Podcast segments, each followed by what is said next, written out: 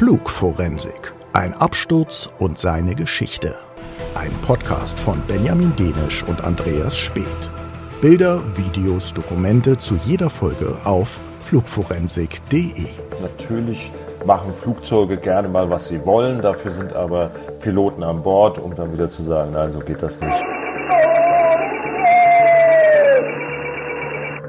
Beim Absturz eines Flugzeugs in Indonesien sind vermutlich alle 189 Insassen ums Leben gekommen.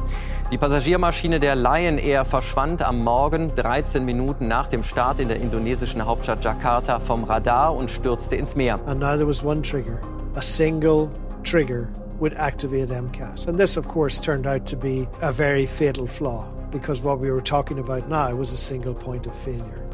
In Äthiopien ist ein Passagierflugzeug mit 157 Menschen an Bord abgestürzt. Es gibt keine Überlebenden. Der Jet der Gesellschaft Ethiopian Airlines war auf dem Weg von Addis Abeba nach Nairobi. Kurz nach dem Start stürzte die neue Maschine des Typs Boeing 737 ab. Das hätte das Ganze eventuell verhindern können, ist letztlich natürlich immer ganz einfach sagen, jetzt aus unserer Position. Und wie gesagt, da möchte ich meinen Kollegen da auch wirklich gar keinen Vorwurf machen, sondern es ist eine sehr komplexe Situation, wo man wirklich dann auch sehr scharf analysieren muss, was mit dem Flugzeug nicht in Ordnung ist. Da sind wir wieder Flugforensik, Episode 21 mit Andreas Speth und Benjamin Dänisch. So geht's nämlich auch. Ja, und bevor wir mit dem heutigen Fall beginnen, äh, gibt's wieder eine Korrektur. Diesmal ist es aber kein journalistischer Fehler, den wir glatt ziehen müssen, sondern es ist eine Verlegung. Und zwar verlegen wir unseren allerersten Live-Auftritt vor Publikum in Berlin am 25. Mai, Andreas. Ja, das hat ja in der letzten Folge angekündigt, dass wir im Deutschen Technikmuseum auftreten. Allerdings wäre dort das Platzangebot ziemlich beschränkt gewesen und wir haben tatsächlich viele Ticketanfragen von euch bekommen. Ja, und deswegen haben wir nach einem etwas größeren Auftrittsort gesucht. Ja, und den haben wir jetzt gefunden. Flugforensik Live findet, wie gesagt, statt am Samstag, den 25. Mai in Berlin. Und zwar, Trommelwirbel, in der kleinen Arena des Tempodroms. Die Tickets gibt es jeweils für 29 Euro, da ist die Vorverkaufsgebühr schon drin und den Link zum Ticketshop findet ihr auf unserer Website natürlich, bei Instagram oder in den Show Notes. Und ja, das ist, ich meine, das sagen wir oft, eine besondere Folge, weil wir uns nicht so gerne wiederholen wollen in der Art und Weise, wie wir diesen Podcast machen. Aber auf jeden Fall gibt es heute eine Premiere, denn zum ersten Mal widmen wir uns tatsächlich in einer Folge gleich zwei Abstürzen, wobei wir uns im Verlauf mehr auf einen konzentrieren werden, einen, der sich kurz nach Erscheinen dieser Episode zum fünften Mal jährt. Andreas, worum geht's heute? Es geht um die Saga der Boeing 737 MAX von Boeing und auch das Phänomen, was Boeing dort an Dingen gemacht und nicht gemacht hat. Ähm, dieses Flugzeug ist leider kurz nach seinem Erstflug 2016 schon zweimal abgestürzt. Und zwar 2018 bei Lion Air Indonesien und 2019 bei Ethiopian Airlines auch in Äthiopien. Und darüber unterhalten wir uns heute und die Folgen davon. Diese Folge wird auf jeden Fall ein bisschen anders. Es lohnt sich auf jeden Fall wie immer, aber diesmal noch mehr als sonst, auf jeden Fall dran zu bleiben. Wir werden am Anfang ein bisschen was zur Entstehungsgeschichte der Max erzählen, aber um ganz konkrete Flüge geht es diesmal natürlich auch von Anfang an. Mehr als 100 Passagiere wollen am späten Abend des 28. Oktober 2018 vom Flughafen Denpasar auf Bali in die indonesische Hauptstadt Jakarta fliegen. Sie haben die Billigfluglinie Lion Air für die Heimreise von der tropischen Trauminsel gewählt. Urlauber, ein paar Geschäftsleute, Familien mit Kindern, Sie ahnen beim Boarding in Denpasar noch nicht, dass an diesem Sonntagabend der wohl furchtbarste Flug ihres Lebens vor ihnen liegt. Gegen 22 Uhr Ortszeit betreten die Passagiere die Boeing 737 MAX 8, gerade erst zwei Monate zuvor ausgeliefert als eine der weltweit ersten Maschinen dieser neuesten Reihe des beliebten Kurz- und Mittelstreckenjets. Den Fluggästen dürften vor allem die modernen Sitze und die stimmungsvolle LED-Beleuchtung in der Kabine auffallen. Die Piloten besprechen in Denpasar noch vor dem Abflug mit einem Wartungsmechaniker den Austausch eines defekten Sensors vor dem Flug. Der Techniker bestätigt, dass alle Tests erfolgreich verlaufen seien. Um 22.20 Uhr Ortszeit hebt Lion Air Flug 43 ab in Denpasar und schon nach dem Rotate-Kommando beginnt der sogenannte Stick-Shaker des Piloten zu vibrieren.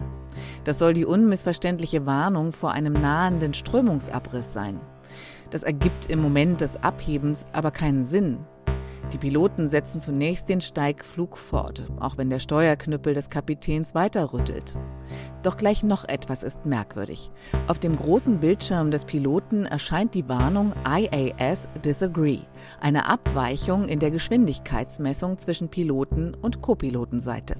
Die ersten acht Minuten von Lion Air Flug 43 verlaufen wie ein Horrortrip, was auch die Passagiere spüren. Rund drei Minuten nach dem Abheben stürzt die Maschine plötzlich innerhalb von nur zwei Sekunden fast 60 Meter tief. An Bord sind Schreie und Gebete zu hören. Einige Menschen müssen sich übergeben. Die Daten, die Flightradar 24 von diesem Flug aufzeichnet, zeigen einen erratischen Flugverlauf, bei dem die Boeing 737 MAX noch weitere Male unvermittelt mit der Nase nach unten gen Boden sackt. Die Piloten setzen eine Pan-Pan-Alarmmeldung ab. Etwa zehn Minuten nach dem Start bringen die Männer das Flugzeug unter Kontrolle. Erst Monate später wird öffentlich werden, was Lion Air 43 widerfahren ist und wie das Problem gelöst werden konnte. Wir wollten wissen, wie sich dieser Flug Lion Air 43 angefühlt hat und wir haben tatsächlich einen Passagier gefunden, der mit an Bord war.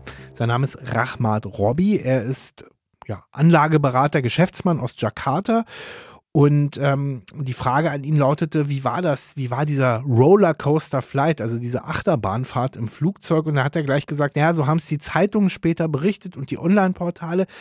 Äh, es war gar, aber gar nicht so sehr die Achterbahnfahrt, das Rauf und Runter, sondern es war vor allen Dingen das Absacken, das bei ihm, bei ihm in Erinnerung geblieben ist. When the drop flight happened, all the passengers, including me, uh, we were scream and met some children cried also. Uh, the big drop flight only happened once, and I think it was less than two seconds. But it's I think it's more than enough to make all the passengers like me panic and scream. And there were also a few times we experienced like a small drop. But after that, all the way to Jakarta, uh, I can hear many people around me. They whispered, reading prayers, because uh, really bad turbulence feeling all the way to Jakarta. I think it was worst flight turbulence I ever had in my life uh, until now, I guess. Robby sagt also, dieser schlimmste Sturzflug, der dauerte nur ungefähr zwei Sekunden, aber das reichte dann schon, um die Kabine in Angst und Schrecken zu versetzen. Danach ist die Maschine noch ein paar Mal abgesagt. Es gab wohl auch üble Turbulenzen bis nach Jakarta. Was seine Erfahrung, was dieser Flug am 28. Oktober 2018 mit unserer Folge zu tun hat, das werdet ihr ganz bald erfahren. Andreas, wir reden ja meist am Anfang einer Folge über den Flugzeugtyp, aber ja, diesmal ist das Muster, wie zuletzt vielleicht bei der Concorde, schon auch das bestimmende Thema dieser Folge, die Boeing 737 MAX. Bevor wir aber auf die MAX-Reihe zu sprechen kommen, erzähl uns doch mal ein bisschen was über die Geschichte dieses berühmten Flugzeuges Boeing 737. Ja, also die Boeing 737 ist ein völliges Phänomen in der Luftfahrt. Da kann man wirklich eine eigene Podcast-Serie drüber produzieren. Äh, es ist bis heute das meistverkaufte Verkehrsflugzeug der Welt. Ähm, bis Ende 2023 wurden genau 11.615 davon verkauft. Das ist immer noch etwas mehr als die A320, von der es etwa 11.000 waren bis dahin. Eigentlich ist es bei der 737 über einen viel längeren Zeitraum, denn man muss wissen, dass die erste 737 im Dezember 1967 an die Lufthansa ausgerechnet ausgeliefert wurde, die der Erstkunde war, die 737-100. Und damals war sie ein ziemlich hässlich aussehendes, gedrungenes, kleines, dickes Flugzeug, was eben vor allem für Kurzstrecken eingesetzt werden sollte, was dann auch schnell verschiedene Beinamen bekam. Zum Beispiel bei Lufthansa ist das Ding das Schweinchen, weil es halt so klein und gedrungen aussah. Sonst wurde es auch oft Bobby genannt. Ähm, Body Shaming bei Flugzeugen. Ja, ganz, so ein bisschen. Ganz neues Thema. Aber das haben auch die Ingenieure schon gesagt bei Boeing. Also, naja, die haben es so ein bisschen umgestaltet nachher, weil es einfach furchtbar aussah am Anfang. Ähm, und ursprünglich kamen diverse Rumpfelemente aus der Genealogie der Boeing 707 und der Boeing 727, also quasi der Typen, die zur selben, also die 727 in der ähnlichen Zeit und etwas früher und äh, die 707 schon in den späten 50er Jahren entwickelt worden waren. Und die Bugsektion, also quasi die Cockpit-Sektion der 737 MAX, die wir heute sehen, geht im Grunde wesentlich auch auf die 707 zurück. Da hat sich nicht mehr irre viel geändert. Das Cockpit ist auch sehr klein bis heute bei der 737. Ähm, also da ist sozusagen immer noch die DNA der ganz frühen aller allerersten Boeing Jetliner überhaupt drin. In Deutschland war sie auch sehr beliebt. Natürlich war die Lufthansa der Erstkunde, wie ich schon erwähnt, 1967. Und interessanterweise hat Lufthansa erst im Dezember 2023 zum ersten Mal seit langer Zeit wieder neu, in diesem Falle 40 737 MAX bestellt bei Boeing. Aber in Deutschland flog sie natürlich auch bei Air Berlin, bei Hapag-Lloyd, Bergermania, bei der TUI, vielleicht fliegt sie auch bis heute noch. Also ein immer sehr populäres Modell, was eben auch generell weltweit für Boeing zu dem Brot- und Butterflugzeug wurde, was viele andere schwierige, schwieriger zu verkaufende Flugzeuge immer mit durchgezogen hat, sozusagen.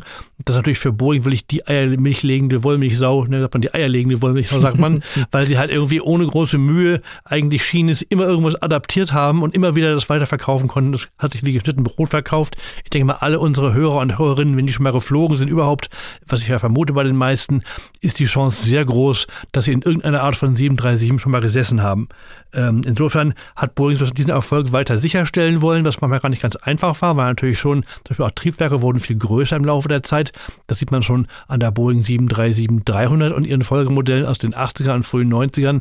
Damals hat nämlich plötzlich die Triebwerksform eine ganz seltsame Fischmaulform bekommen.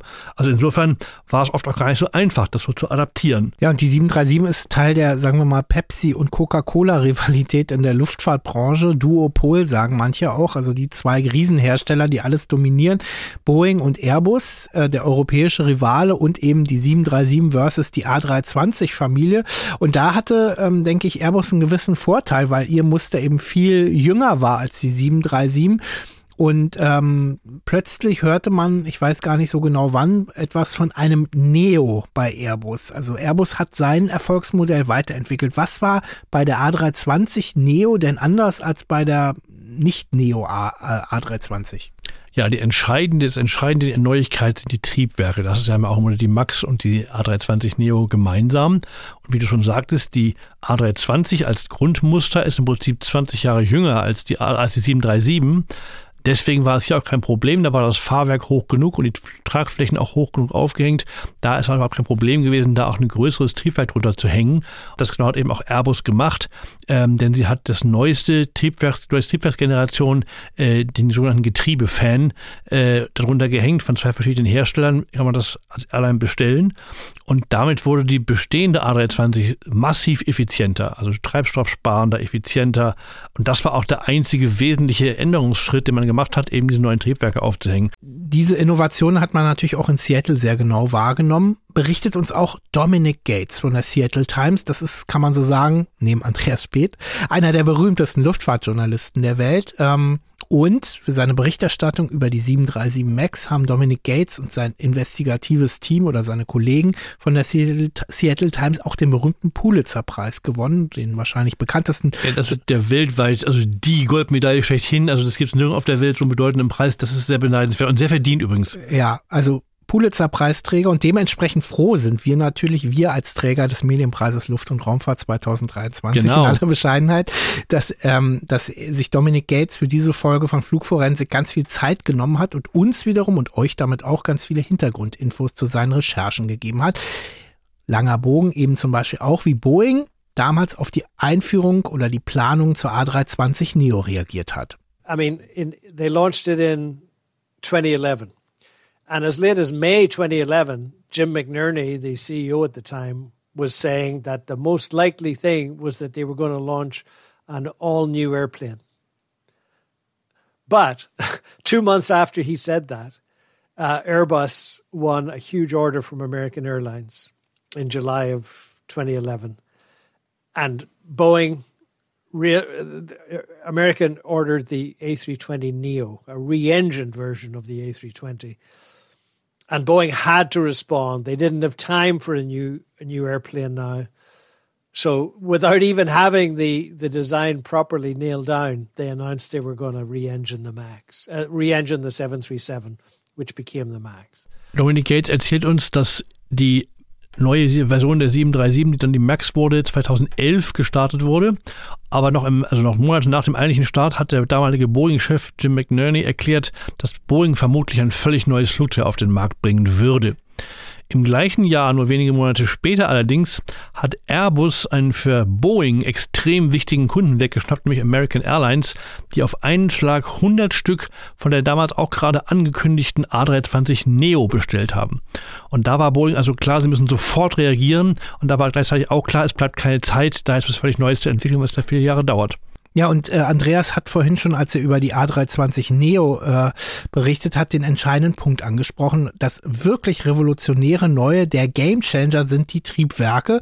Und während Airbus eben sein Muster weiterentwickeln konnte, sein deutlich moderneres aus der Mitte der 80er Jahre, hatte Boeing ein gewisses Problem, nämlich mit der deutlich älteren 737-Reihe und ihrer Charakteristik. It's because the, the 737 was such an old 1960s era design. When it came out in the 60s, it was deliberately uh, designed to be low to the ground. That was a, a that was a feature. That was a, an advantage. It was easy to load cargo. Um, and then over the years, engines got bigger, and they had to make some certain changes because it was too low to the ground to take these bigger engines. So, for example, the NG had a, a an engine that instead of being a, a having a, a circular nacelle had a flattened bottom. If you look at the engine, it's not a circle. And that's because uh, they needed that little bit of extra room to, to give some ground clearance. But that was the NG, the model before the Max. Then the Max comes along, and that's an even bigger engine, much bigger. It just wouldn't fit. So they really had to make some changes, but they wanted to make the minimum changes. And what they did was they moved the engines forward on the wing, tilted them up a bit, and they put an extra eight inches into the landing gear in the nose to just give that little extra bit of clearance. But that did affect the aerodynamics of the plane. Dominic Gates erzählt eben über das Problem, dass die Boeing 737 in den 60er Jahren ganz bewusst nahe am Boden liegend konstruiert worden war, weil man eben damals da auf diese Weise einfacher Fracht einladen konnte. Es hatten auch die ersten Modelle hatten auch so eine ausklappbare Gangway sogar, um eben möglichst unabhängig von größerem Bodenequipment zu sein.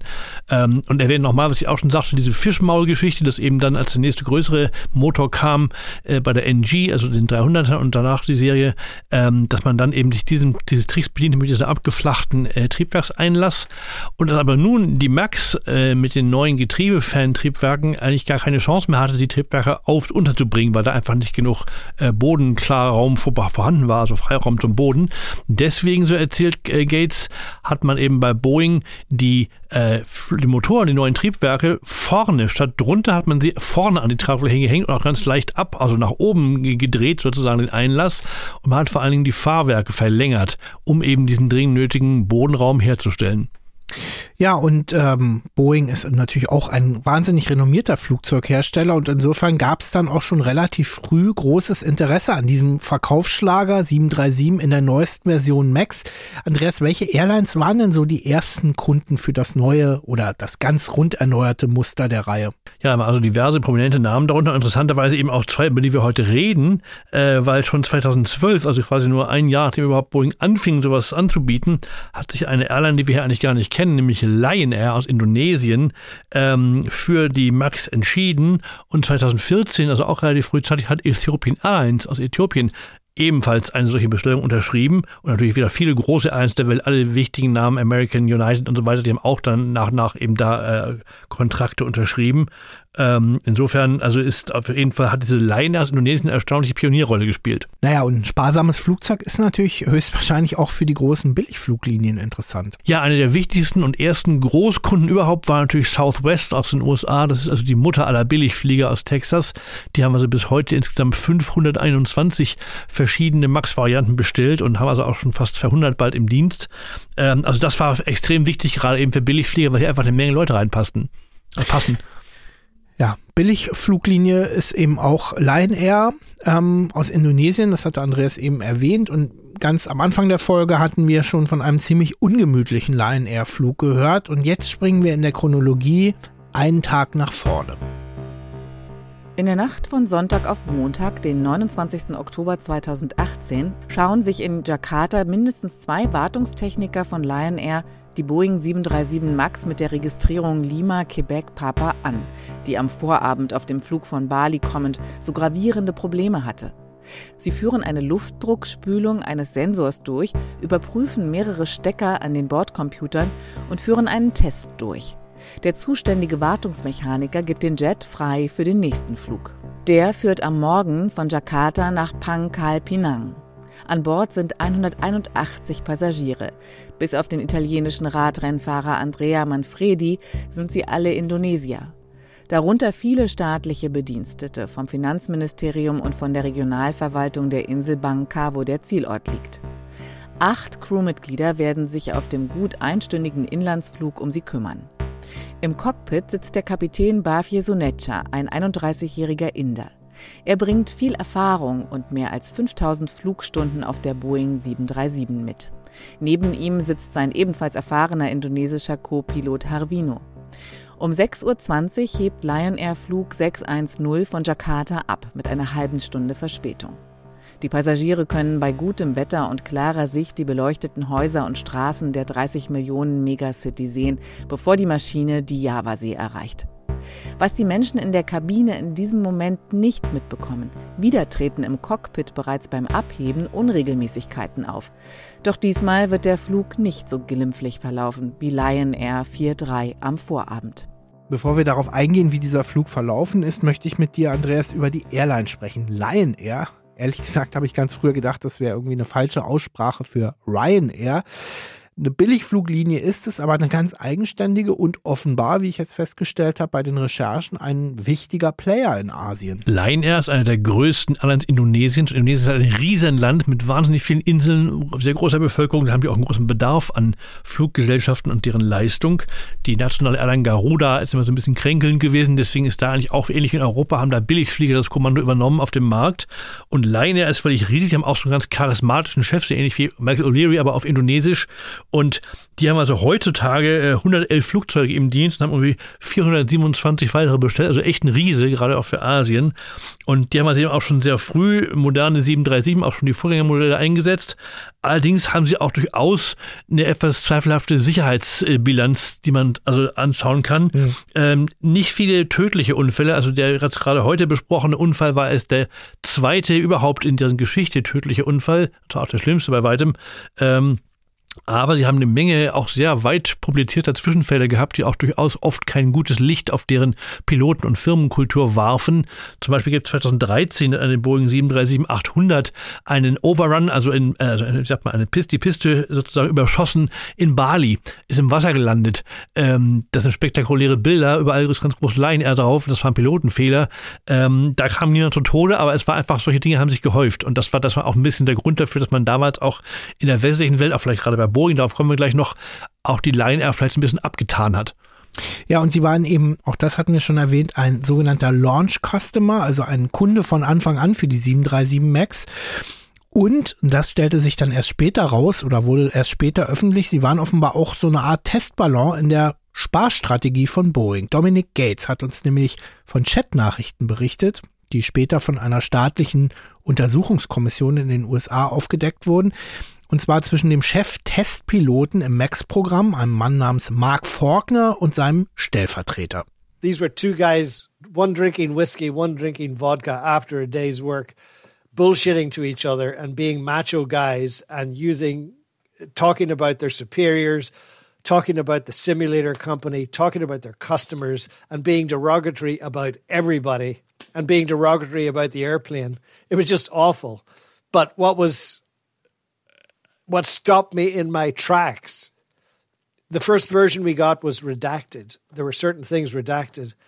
But at one point, he started talking about this, uh, about having convinced some airline that they didn't need simulator training. And the name of the airline was blanked out. But then I noticed the date on it, and it was May 2017 this conversation was happening. And I, I realized at that moment there was only one airline operating the MAX on that date, and it was Melindo Air, the very first MAX that had flown, which is a subsidiary of Lion Air. I, it just hit me incredibly hard to to know that this guy was sitting there and boasting about the fact that he'd convinced Lion Air not to tell their pilots In ihren Nachrichten nach einem langen Arbeitstag reden diese beiden Boeing-Testpiloten so, als wenn sie gerade der eine Whisky und der andere Wodka trinken und sozusagen sie sich einfach auskotzen, so ein bisschen über alles und jeden. Sie reden sehr abfällig ähm, über äh, die, ihre Kunden, ähm, über äh, ihre, ihre, Arbeit, über ihre Bosse, über das Flugzeug selber, aber auch über ihre, also über alles eigentlich. Und das fand er also schon sehr abstoßend und erschreckend, sagt Dominic Gates, als er das gelesen hat, wie alle anderen auch an dem Tag. Ähm, aber er wurde vor allen Dingen sozusagen sozusagen aufmerksam und auch hat aufgehorcht, als der eine dem anderen Piloten ganz stolz verkündet, also er hätte ja eine Airline überzeugt, einen Kunden, dass die also nun äh, wirklich keinen Simulator bräuchten und dass die es auch geschafft hätten, ihre Piloten davon zu überzeugen. Und das war eben äh, Malindo Air, äh, wo erstmal das vielleicht keinem was sagte und dann hat er also aber, war natürlich für ihn gleich klar, dass es eine Tochtergesellschaft von Lion Air, aber es war auch nicht klar, also es hat er aber dadurch herausgefunden, dass er das Datum dieser äh, Messages sich angeguckt hat. Zu dem Zeitpunkt gab es nur einen Betreiber der Macht, das war eben Malindo. Also kam er auch drauf. Also die haben es nicht gesagt, die haben so über einen Kunden gesprochen, aber so kam eben ganz klar raus, die haben sich eben auch gebrüstet und auch abfällig geäußert über im Grunde Line Air. Ja, und klingt erstmal übel, wenn ein Flugzeughersteller einer Airline, also einem Kunden, das Training für die Pilotenumschulung ausreden will, weil da geht es ja vielleicht auch um Sicherheit. Andererseits muss man ja auch sagen, reden wir hier nicht über ein komplett neues Flugzeug oder ein komplett neues Muster, wie es immer so schön heißt, ähm, sondern die Weiterentwicklung der 737. Deswegen fragen wir mal einen deutschen 737 MAX-Piloten, hm, wie er das erlebt hat. Er ist früher auch auf der äh, 737-800, also vor der MAX-Generation geflogen. Manche nennen die auch 737NG wie Next Generation. Und ähm, ob er die relativ schmale Umschulung ohne Simulatortraining eigentlich als ausreichend empfindet. Das ist eine minimale Aktion, das ist richtig. Ähm, das äh, erscheint aber jetzt hier äh, als ausreichend, weil die wesentlichen Systeme, die sind nicht anders als in der 737NG. Sie haben eine andere Flugeigenschaft oder eine geringfügig andere, die äh, jetzt aber nicht rechtfertigen würde, aus meiner Sicht, dass man da jetzt ein komplett neues Type-Rating äh, absolvieren muss. Ähm, ein komplett neues Type-Rating umfasst ungefähr 40 Stunden. Ähm, da gehen Sie also zehnmal für vier Stunden in den Simulator. Alles Mögliche fällt aus. Alle möglichen Systeme müssen Sie mal durchgesprochen haben und die Warnlampen dazu mal angeschaut haben und natürlich auch die richtigen Aktionen dann durchgeführt haben. Das wäre jetzt für die 737 MAX tatsächlich äh, deutlich übertrieben, wenn man das auch noch mal machen müsste. Halten wir mal fest, Piloten, die ältere 737-Maschinen geflogen sind, brauchen nicht unbedingt ein Simulatortraining für die Umstellung auf das neue Flugzeug, sagt zumindest unser Pilotenexperte Matthias Bayer. Ähm, dass das so ist, hat Boeing aber auch nicht aus reiner Freundlichkeit oder voraus einem Gehorsam eingerichtet, sondern weil Andreas, wenn ich es richtig verstanden habe, ein ganz wichtiger Kunde ähm, ziemlich gedrängelt hat, dass das so sein soll. Ja, ich glaube, das war Voraussetzung für den Kauf überhaupt. Es geht nämlich wiederum um die schon erwähnte Southwest Airlines, den großen Billigflieger und den allerwichtigsten Kunden überhaupt.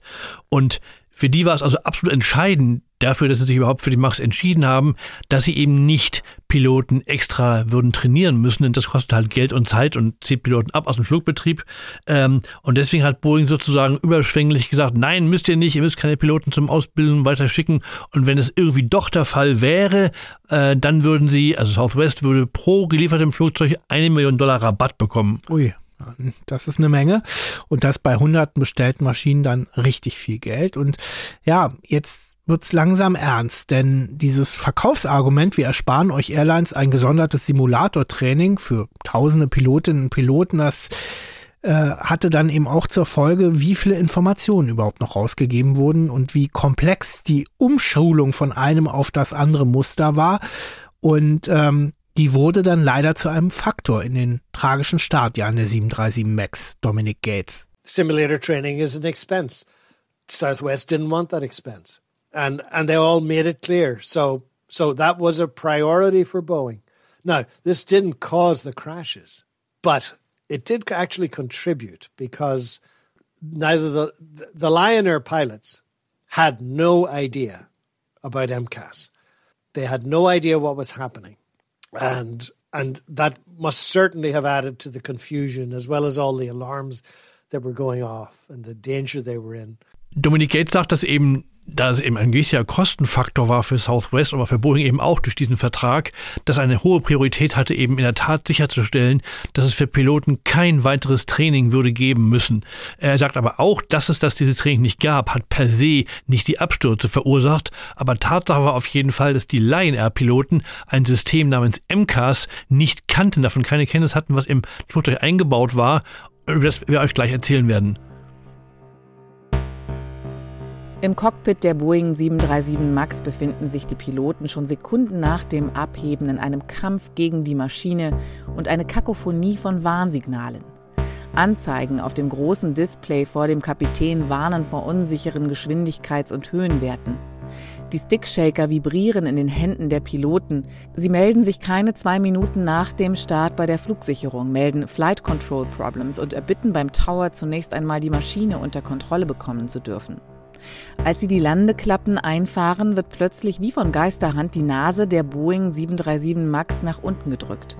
Kapitän Suneja reagiert sofort und drückt mit seinem Daumen einen Schalter auf dem Steuerknüppel, der bewirkt, dass die Nase wieder nach oben geht. Dieser Vorgang wiederholt sich in den nächsten Minuten immer wieder. Der Captain fordert den Co-Piloten auf, im Quick Reference Handbuch von Boeing nach Checklisten und einer Erklärung zu suchen. Die Maschine soll auf mehr als 8000 Meter Reiseflughöhe steigen, doch sie schaffen es nicht, über 1700 Meter hochzukommen. Immer wieder reißt der Computer die Nase der Max nach unten. Passagiere und Crew spüren die Sturzflugmomente im Magen. Insgesamt 21 Mal drückt Kapitän Soneja den Nase-Hochknopf an seinem Steuerhorn. Längst haben die Männer im Cockpit bei der Flugsicherung die Rückkehr nach Jakarta angefragt. Die Maschine ist in dieser Zeit viel zu schnell unterwegs, doch die Piloten wissen nicht, wie sie die Kontrolle erlangen sollen. Auf dem Mitschnitt des Cockpit-Stimmenrekorders ist ihre Verzweiflung zu hören, ebenso wie am Ende das letzte Gebet des indonesischen First Officers, einem gläubigen Muslim, Allahu Akbar. Ein drastisches Dokument.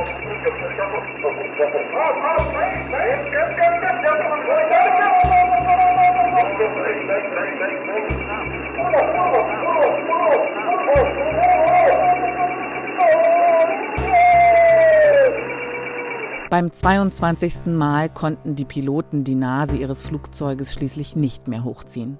Um 6.32 Uhr, nur zwölf Minuten nach dem Start in Jakarta, stürzt Lion Air 610 nach einem letzten, fast senkrechten Sturzflug in die 35 Meter tiefe Javasee. Alle 189 Insassen sind sofort tot. Es ist der erste Absturz einer Boeing 737 MAX und der von der Anzahl der Todesopfer schwerste des seit 1967 meistverkauften Verkehrsflugzeugs der Welt jemals. Puh, äh, man mag sich nicht vorstellen, wie es nicht nur den Piloten ging, sondern auch den Passagieren bei dieser schrecklichen Achterbahnfahrt. Ähm, ja, sonst frage ich immer, Andreas, kannst du dich an den Tag des Crashes erinnern? Ja. In, diesem, in diesem Falle können wir uns beide zusammen erinnern, denn damals kannten wir uns auch schon, haben zusammengearbeitet. Wir waren nämlich in Kapstadt. Ähm, äh, und äh, das war der Erstflug von Austrian Airlines von Wien nach Kapstadt. Schöne Grüße an der Stelle erlaubt an Nicola Gerner und Peter Thier, wenn ihr das hört. Ähm, und ich habe dich natürlich auch gleich gefragt, musst du jetzt arbeiten als Luftfahrtjournalist? Ähm, Flugzeugabsturz, mutmaßlich viele Tote, das weiß man ja immer im ersten Moment nicht. Ähm, ja, und ich kann mich erinnern, dass du vor allen Dingen erstmal über Lion Air gesprochen hast. Ja, weil eben, also erstmal war ich auch geschockt, muss ich sagen. Ich kann mich gut daran erinnern, wie ich das morgens, bevor wir dann zusammen gefrühstückt haben in Kapstadt äh, im Hotel im Fernsehen gesehen habe und dachte, oh Mist, das kann nicht wahr sein. Eine nagelneue Merx, wie kann das denn sein? Und das ist einfach nicht zu erwarten. Das passiert auch ziemlich selten. Gut, wir haben natürlich Fälle wie Habsheim bei der A320, aber trotzdem, das ist also noch ein besonderer Schock, wenn du jetzt siehst, das kann irgendwie nicht sein. Ein nagelneues Flugzeug abgestürzt und in der Tat, ich hatte natürlich die Bilder im Kopf von etwa diesem Overrun in Bali, wo die Maschine im Wasser lag und solche Geschichten, wo man schon wusste, also es hatte definitiv Sicherheitsdefizite bei Line Air gegeben. Und deswegen lag natürlich erstmal so, ach, zumindest zwischen den Zeilen immer der Verdacht, na, naja, wer weiß, was die, diese Piloten da mit dem Flugzeug gemacht haben. So einen Absturz aufzuklären, das wisst ihr als treue Hörer und Hörerinnen von Flugforensik, das dauert oft Monate, manchmal sogar Jahre, aber Im Falle von Lion Air hat es tatsächlich nur zehn Tage gebraucht, bis die Ermittler aufgrund der Blackbox-Daten, also der Auswertung des Flugdatenschreibers, der da gefunden wurde, ähm, den fehlerhaften Anstellwinkelsensor im Verdacht hatten, also Quell des Übels zu sein. Angle of Attack ist das englische Wort, ein Sensor. Und ähm, nur neun Tage nach dem Absturz, das habe ich extra nochmal nachgerechnet, das ist wirklich nicht viel, am 7. November 2018 informierte Boeing alle Betreiber der Macs, davon gab es eben schon ein paar, ähm, über ja, Problematiken, mögliche Problematiken mit diesem Sensor im Zusammenhang mit einem in der Macs eingebauten Trim-System namens MCAS. Der Begriff fiel vorhin schon mal. Ähm, wir werden es noch genau erklären.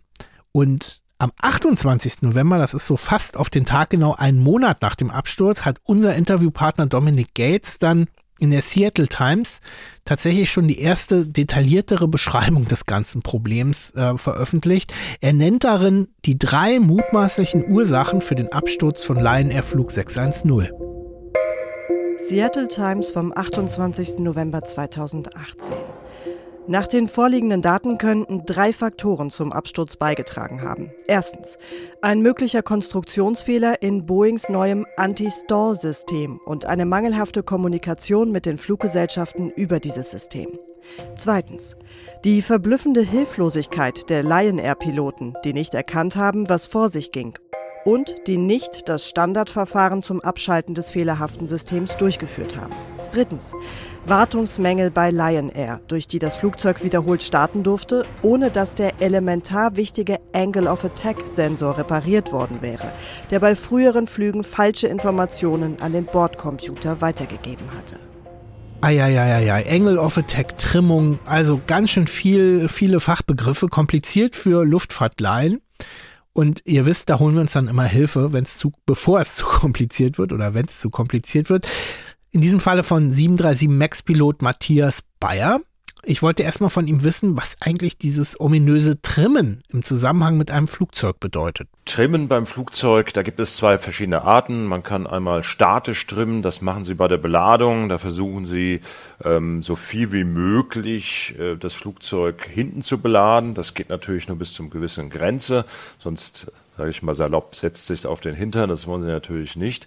Wenn das Flugzeug dann von sich aus eine Fluglage halten kann, ohne dass sie jetzt Steuerflächen auslenken, dann haben sie praktisch das Bestmögliche erreicht. Bei Verkehrsflugzeugen hat man aber immer den Bereich, dass der Schwerpunkt vor der vor den auftriebsgebenden Flächen liegt, also oder ja, besser korrigiert, vor dem Auftriebspunkt der auftriebsgebenden Fläche liegt, äh, so dass sie im Notfall natürlich immer ein bisschen die Nase runternehmen. Das müssen sie ausgleichen, dieses Moment, und das machen sie, indem sie am Steuerhorn ziehen. Und dann wird hinten eine Klappe ausgelenkt, ähm, die dafür sorgt, dass die Flugzeugnase nach oben geht naja, Conan der Barbar oder Chuck Norris, die können das vielleicht, die können das die ganze Zeit festhalten. Ja, ich kann das nicht und die meisten meiner Kollegen können das auch nicht über die gesamte Flugdienstzeit, so dass man dauerhaft diese, diesen Steuereingabe ähm, durch eine kleine Steuerfläche beziehungsweise durch, äh, durch Hydraulik dann erreicht, je nachdem, in welchem Flugzeugmuster Sie dann sitzen. Das heißt, Sie stellen an einem kleinen Rädchen oder bei, ähm, bei der 737 mit Hilfe elektrischer Schalter äh, die Höhenruder beziehungsweise die ganze Höhenflosse so ein, dass Sie das selbst nicht halten müssen. Und dann können Sie das Flugzeug im ausgetrampten Zustand hält das Flugzeug seine Fluglage bei und sie haben auch dann Zeit, sich um den Flug zu kümmern und müssen sich nicht da abkämpfen und das Flugzeug irgendwie krampfhaft da oben halten. Checkt, jedes Flugzeug besitzt also bestimmte Mechanismen oder wie es dann immer so etwas technokratisch heißt, Verfahren zum Trimmen.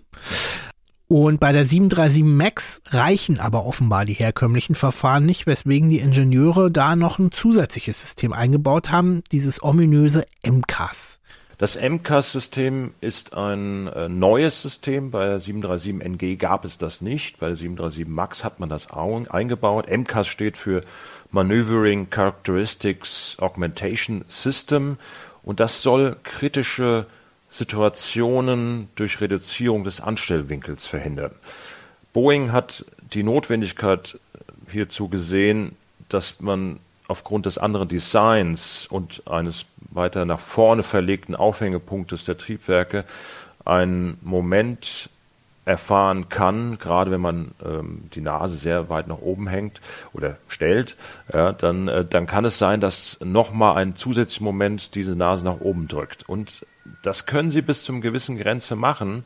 Das ist aber irgendwann erreichen Sie die kritische Grenze und dann steigen Sie nicht mehr, sondern dann gehen Sie mit hoch gehobener Nase trotzdem in den Sinkflug über. Damit das nicht passiert, ähm, falls irgendwas nicht stimmt an Bord, hat Boeing gesagt, okay, das ist dort so deutlich zu sehen, dieser Pitch-Up-Moment, wie wir das nennen, dass wir da ein System einbauen, was die Nase wieder runternimmt. Im Prinzip eigentlich eine gute Idee. Ähm, nur wenn Sie natürlich nichts darüber wissen, was das Flugzeug da so macht, dann sind sie erstmal überrascht. So viel können wir jetzt schon mal sagen. Dieses MCAS-System spielte eine ganz zentrale Rolle. Nicht nur beim Lion Air-Absturz, sondern auch im Falle der abgestürzten 737 MAX von Ethiopian Airlines.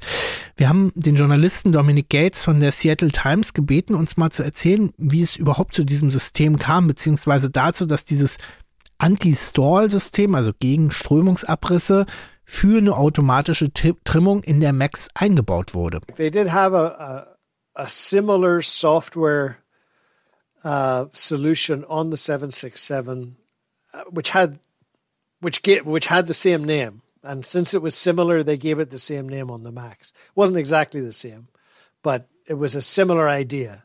Software that would, if the nose did rise up and, and seemed to be approaching a stall, would push the nose down automatically without the pilot doing anything.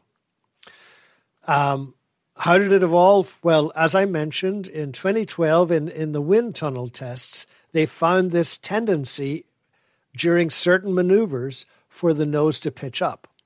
And they tried various physical things to try and uh, uh solve that. They tried putting various uh, fins and little aerodynamic shapes onto the fuselage to try and adjust it, but it didn't work. It, it didn't move it enough. Dominic Gates sagt, dass es ein vergleichbares System schon bei der militärischen Version der 767, dem Tanker KC-46 gab. Dort nämlich gibt es auch ein System, was eben in dem Falle, dass die Nase zu hoch gerät, automatisch ohne Zutun der Piloten dafür sorgt, dass sie wieder runterkommt, die Nase. Im Jahr 2012 gab es dann erste Windkanaltests mit der MAX, dem zukünftigen MAX. Und da fiel eben schon auf, dass es eben auch die Tendenz hat, dass die Nase nach oben gerät. Da hat also Boeing verschiedene aerodynamische Spielarten ausprobiert mit allen möglichen Flossen und Finnen, die man irgendwie am Rumpf angebracht, um zu versuchen, das irgendwie anders aerodynamisch zu lösen. Das hat sich aber nicht ergeben. Deswegen war dann klar, diese Art von System, was schon die KC-46 hatte, würde auch da wieder eingebaut werden. And so they, they, they developed this software that would kick in if the nose did pitch up and would move the horizontal stabilizer to pitch the nose down again. That was the idea. They, they tested it in 2012 and it worked and the various physical additions uh, and little flight controlled surfaces, fixed, stable, uh, st- static flight controlled surfaces that they tried to add. Uh, they didn't need them now. They'd got this software fix. So that was the idea, and it was Boeing's um, um, concept that this would happen automatically in the background. The pilot uh, wouldn't have to do anything, wouldn't even have to know about it. Also sie haben 2012 diesen Test gemacht und äh, haben festgestellt, das funktioniert wirklich, äh, dass eben mit dieser Software, die eingreift, wenn die Nase zu hoch gerät und die dann aufs Höhenruder einwirkt, dass das sozusagen das Ganze wieder runterbringt, das funktionierte. Daraufhin brauchten sie auch nicht mehr diese verschiedenen aerodynamischen Dinge anzubringen, die mal diskutiert worden waren. Und die Idee war eben, das Ganze sollte automatisch passieren im Hintergrund, dass die Piloten das gar nicht wissen brauchten, man deswegen auch kein Training brauchte dafür. So then the MAX uh, entered flight tests 2017. And in flight tests, they discovered something that was not good. They discovered that this tendency for the nose to pitch up did not happen only during a wind up turn. It also happened during low speed, normal flying in certain in certain parts of the flight envelope.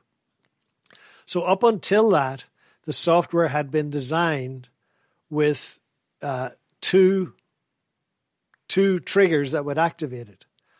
One was the angle of attack, which is just absolutely tells you if the nose is pitching up. Um, if the angle of attack rose too high, that's one trigger. But the second trigger, because they were doing it for this maneuver called a wind up turn, which is um, a turn where the plane uh, banks steeply and turns, uh, a maneuver that that's not nor- an airliner wouldn't normally do a wind up turn, but for safety reasons, they require it to be done during certification. So it, the plane has to pass that test. But in a wind up turn, there's actually a G force.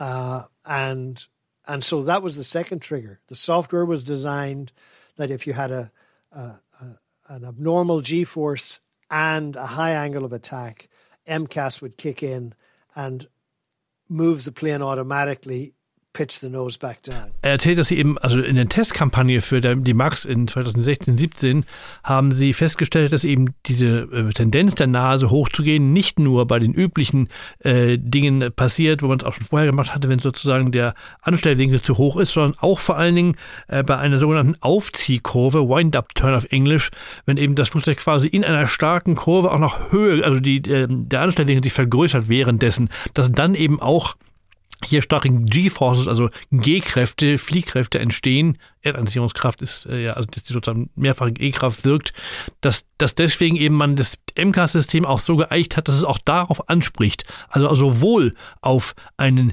einen hohen überhöhten Anstellwinkel, was eben ja ohnehin ein klarer Beweis ist für eine zu hohe Nase, ähm, aber eben auch, wenn solche äh, G-Kräfte auftreten, eben auch dann anzusprechen. In uh, 2017, I think it was, when they did the flight tests, they discovered, oh, this is happening again in the normal flight envelope during low speed maneuvers, not the high speed wind up turn, not just the high speed wind up turn. And so they thought, oh, well, we will just have to adjust MCAS. So they tweaked it. And now there was no G force. So they took that away. And now there was one trigger. A single trigger would activate MCAS. And this, of course, turned out to be a very fatal flaw because what we were talking about now was a single point of failure.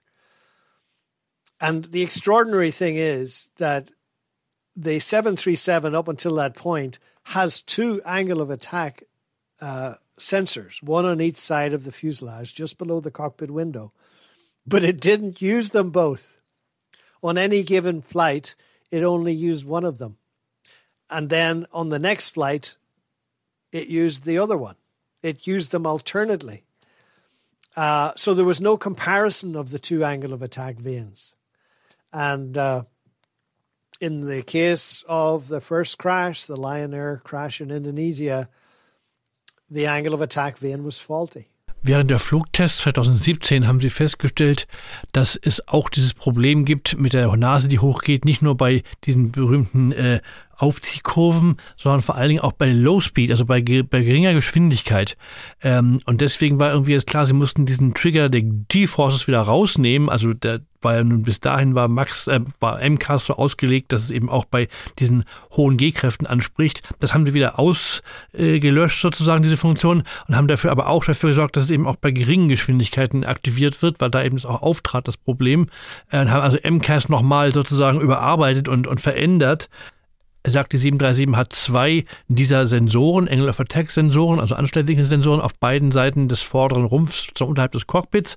Aber das MCAS-System hat die nicht beide benutzt und auch sozusagen nicht miteinander verglichen, was ja eigentlich sinnvoll und richtig und wichtig wäre, sondern das System hat seltsamerweise äh, immer abwechselnd auf jedem Flug mal das eine und mal die andere Seite benutzt, abwechselnd. Und es gab deswegen, und das ist natürlich eine große Sünde in der Luftfahrt, die ja auf Redundanz basiert, plötzlich nur noch eine einzige, also sagt man Single Point of Failure. Also wenn eine Sache schief geht, dann geht gleich alles schief, statt man eben eine Redundanz einzubauen, was sonst üblich war. Und genau das ist eben auch passiert bei dem Äthiopien-Unfall, dass eben eines, dieser einen Sensor, der nur benutzt wurde und nicht abgeglichen wurde, der eben auch noch fehlerhaft war. Und das war also der entscheidende äh, Ursache für den Crash. Als guter Podcast-Host ähm, antizipiere ich natürlich die Gefühle und Gedanken unserer Hörerinnen und Hörer und ich spüre förmlich die Last, unter der ihr leidet, all diese technischen Dinge wirklich zu verstehen. MCAS, Angle of Attack, keine Sorge. Was wir für euch tun können für diesen Fall, ist es wirklich immer wieder und sauber zu erklären. Und ähm, deswegen haben wir den 737 MAX-Piloten Matthias Bayer auch nochmal nach diesen Sensoren gefragt. Das Flugzeug hat ganz viele Sensoren und einer der recht wichtig ist, ist der Angle of Attack Sensor. Der Angle of Attack ist äh, der Anstellwinkel. Ja, das sagt einem vielleicht noch nicht ganz so viel. Wenn man äh, mal weiter nachforscht, dann kommt man darauf, der, das ist der Winkel zwischen der anströmenden Luft und der Richtung der ähm, Profilsehne. Ja, was ist die Profilsehne? Man kann vereinfacht sagen, praktisch der Tragfläche. Also der Winkel zwischen anströmender Luft und Tragfläche. Dieser Winkel ist maßgeblich für den Auftrieb. Und da gilt, je größer der Winkel, desto größer der Auftrieb. Allerdings gibt es ein Limit. Und wenn dieses Limit überschritten wird, dann reißt die Strömung ab, so nennen wir das. Oder die Aerodynamiker nennen das so, wir als Piloten haben das ja nur übernommen. Und das Flugzeug geht in einen unkontrollierbaren äh, Sinkflug. Das wollen sie natürlich nicht haben, deswegen gilt es, dieses äh, Limit nicht zu erreichen. Und daher sind diese Sensoren eingebaut, weil sie das als Pilot, wenn sie in Wolken sind, vielleicht gar nicht so richtig mitkriegen. Okay, und jetzt könnte man meinen, diese Sensoren für den Anstellwinkel, um den zu messen, sind an den Tragflächen angebracht, aber weit gefehlt. Die befinden sich ähm, am Cockpit vorne links und rechts. Das nächste Mal, wenn Sie zu einer 737 laufen, an einigen Flughäfen geht das ja, da kann man sich das auch mal angucken. Sieht aus wie so eine kleine Tragfläche und äh, die ist drehbar gelagert und hängt dann normalerweise am Boden runter. Und äh, Sie sagten es bereits, das ist ein Sensor, der muss natürlich irgendwie auch gewartet werden und versorgt werden. Und was der auch noch hat, ist auch noch eine kleine Heizung dabei, dass, äh, dass, äh, dass dieser Sensor auch bei Vereisungsbedingungen richtig funktioniert. Und das Trick oder der Trick an der ganzen Sache ist natürlich am Ende, wenn Sie da irgendwas, einen Fehler drin haben, dann bekommen Sie falsche Werte geliefert. Und äh, da müssen Sie dann eingreifen, weil die Instrumente nicht funktionieren. Das ist aber ein bisschen entgegen der Ausbildung, die sie genossen haben, weil dort bekommt man gesagt, immer den Instrumenten trauen, da kann nichts schiefgehen, weil das Gefühl, was du vielleicht gerade hast, wie das Flugzeug, äh, was für eine Lage das im Raum hat, das kann dich täuschen. Die Instrumente sind immer richtig. Aber wenn sie dann doch mal falsch anzeigen, dann ist man zunächst erstmal ein kleines bisschen ratlos und muss sich durch die Checklisten arbeiten. Also, und auf diesem einen Sensor setzt das MCAS-System auf. Äh, pff, oha, Andreas, jetzt bin ich wirklich ein bisschen entsetzt, also noch entsetzter als vorher, weil ich dachte immer, alles in der modernen äh, Luftfahrt ist mindestens mehrfach redundant ausgelegt. Ähm, der, der Begriff, der Fachbegriff lautet Single Point of Failure. Ja, also man hat immer schon alle Flugzeuge, alle Einrichtungen drumherum so gebaut, dass es teilweise eigentlich jedes System mindestens dreimal gibt, wenn nicht vier oder fünfmal zum Teil. Das heißt, wenn ein System ausfällt, dann übernimmt ein anderes und wenn die dann beide nicht mehr gehen, dann irgendwie es überbrückt werden, weil es über ein drittes System läuft. Das ist eigentlich immer so bei allem gewesen. Und ich konnte es auch überhaupt nicht fassen, als es dann eben nach diesem Unfall rauskam, dass die Max so konstruiert war. Das wusste auch niemand vorher. Also auch das war überhaupt nicht klar, auch den Fachleuten nicht klar, dass hier eben alles im Endeffekt an einem einzigen Sensor hängt und dass dann was passiert in dem Flugzeug, von dem niemand eine Ahnung, nicht mal die Piloten haben davon geahnt, eben von diesem MK-System und dessen Einflussnahme auf das ganze Fluggeschehen und das ist mir echt noch nie passiert in meiner ganzen Luftfahrtkarriere. Ich habe auch auf der Pariser Luftfahrtschau damals, war die erste Pressekonferenz von Boeing, Boeing hat sich damals Boeing extrem in ihr Loch zurückgezogen. Die haben sich richtig verbarrikadiert. Die waren also quasi jahrelang nicht ansprechbar für, auf, für Journalisten im breiteren Spektrum nicht Dominic Gates hat sich wahrscheinlich hat auch gesagt, intern durfte er mit denen sprechen, aber. Weil er in Seattle wohnt. Genau, aber im größeren Kreis internationalen Journalisten, auch Fachjournalisten, wie mir, die ich eigentlich Boeing gut kenne, da haben die völlig dicht gemacht. Ich habe deswegen auch genau diese Frage: Wie konntet ihr das machen? Wie kann das sein? Der obersten Boeing-Führungsriege auf der Luftfahrtschau in Paris gestellt und es kam wirklich nur irgendwie seltsame Ausflüchte und Floskel als Antwort, gar nichts Konkretes. Ich vermute auch, das hat letztlich auch mit Kosten zu tun, wie immer. Und das hat sich eben auch in der Merx, das erkennen wir gerade an ganz vielen Beispielen in diesem gerade in dieser gemachten Analyse hier, dass es wirklich bei ganz vielen Dingen nur noch um Kosten ging und letztendlich um Profit. Denn Boeing hat sich halt wirklich total verändert in den vielleicht zehn Jahren zuvor und das hat sich zum ersten Mal fatal gezeigt hier. Ähm, weil die Firma wirklich unter dem damaligen Chef Dennis Mullenberg wirklich den Shareholder Value vorne hingestellt hat. Das war das einzig Wichtige, was zählte, Profite. Und Boeing war immer ganz anders. Ich kenne Boeing auch selber schon seit mittlerweile weit über 30 Jahren aus eigenen Besuchen, auch bei den Chefs in Seattle. Und das war immer eine ingenieurgetriebene Company. Und also auch Joe Sutter, der berühmte Vater der 747, war auch, hatte auch einen wichtigen Einfluss auf die frühe 737. Solche Leute waren das, aber auch viele andere. Auch Mike Sinnett zum Beispiel, der schon vorkam, ist auch so einer, der wirklich einer der führenden Ingenieurköpfe immer war. Und das spielte immer die entscheidende Rolle. Und Sicherheit war immer das oberste Thema bei Boeing. Und plötzlich merkte man, nee, Jetzt sind hier andere Prioritäten wichtig und deswegen kamen solche Dinge, die ich auch selber Boeing nie zugetraut hätte. Ich habe mal äh, bei einem 777-Piloten auf dem klassischen schwarzen Leder-Pilotenkoffer so einen roten Aufkleber gesehen, da stand dann drauf, if it's not Boeing, it's not going oder I'm not going. Also so nach dem Motto, in ein anderes Flugzeug würde ich nie einsteigen. Und es ist ja wirklich umso schockierender, wie sich das hier verkehrt hat oder umgekehrt hat. Dann Profit vor Sicherheit. Es gibt, glaube ich, so einen anderen Spruch, der, der heißt so, wenn du glaubst, dass du an der Luft, Luftfahrtsicherheit sparen kannst, dann warte erst, bis du einen Absturz hast. Genau. Und ähm, wir haben auch ähm, Dominic Gates gefragt nach diesem Single Point of Failure und äh, ich weiß noch, Andreas, wir haben ihn zusammen interviewt, wie du den Kopf geschüttelt hast,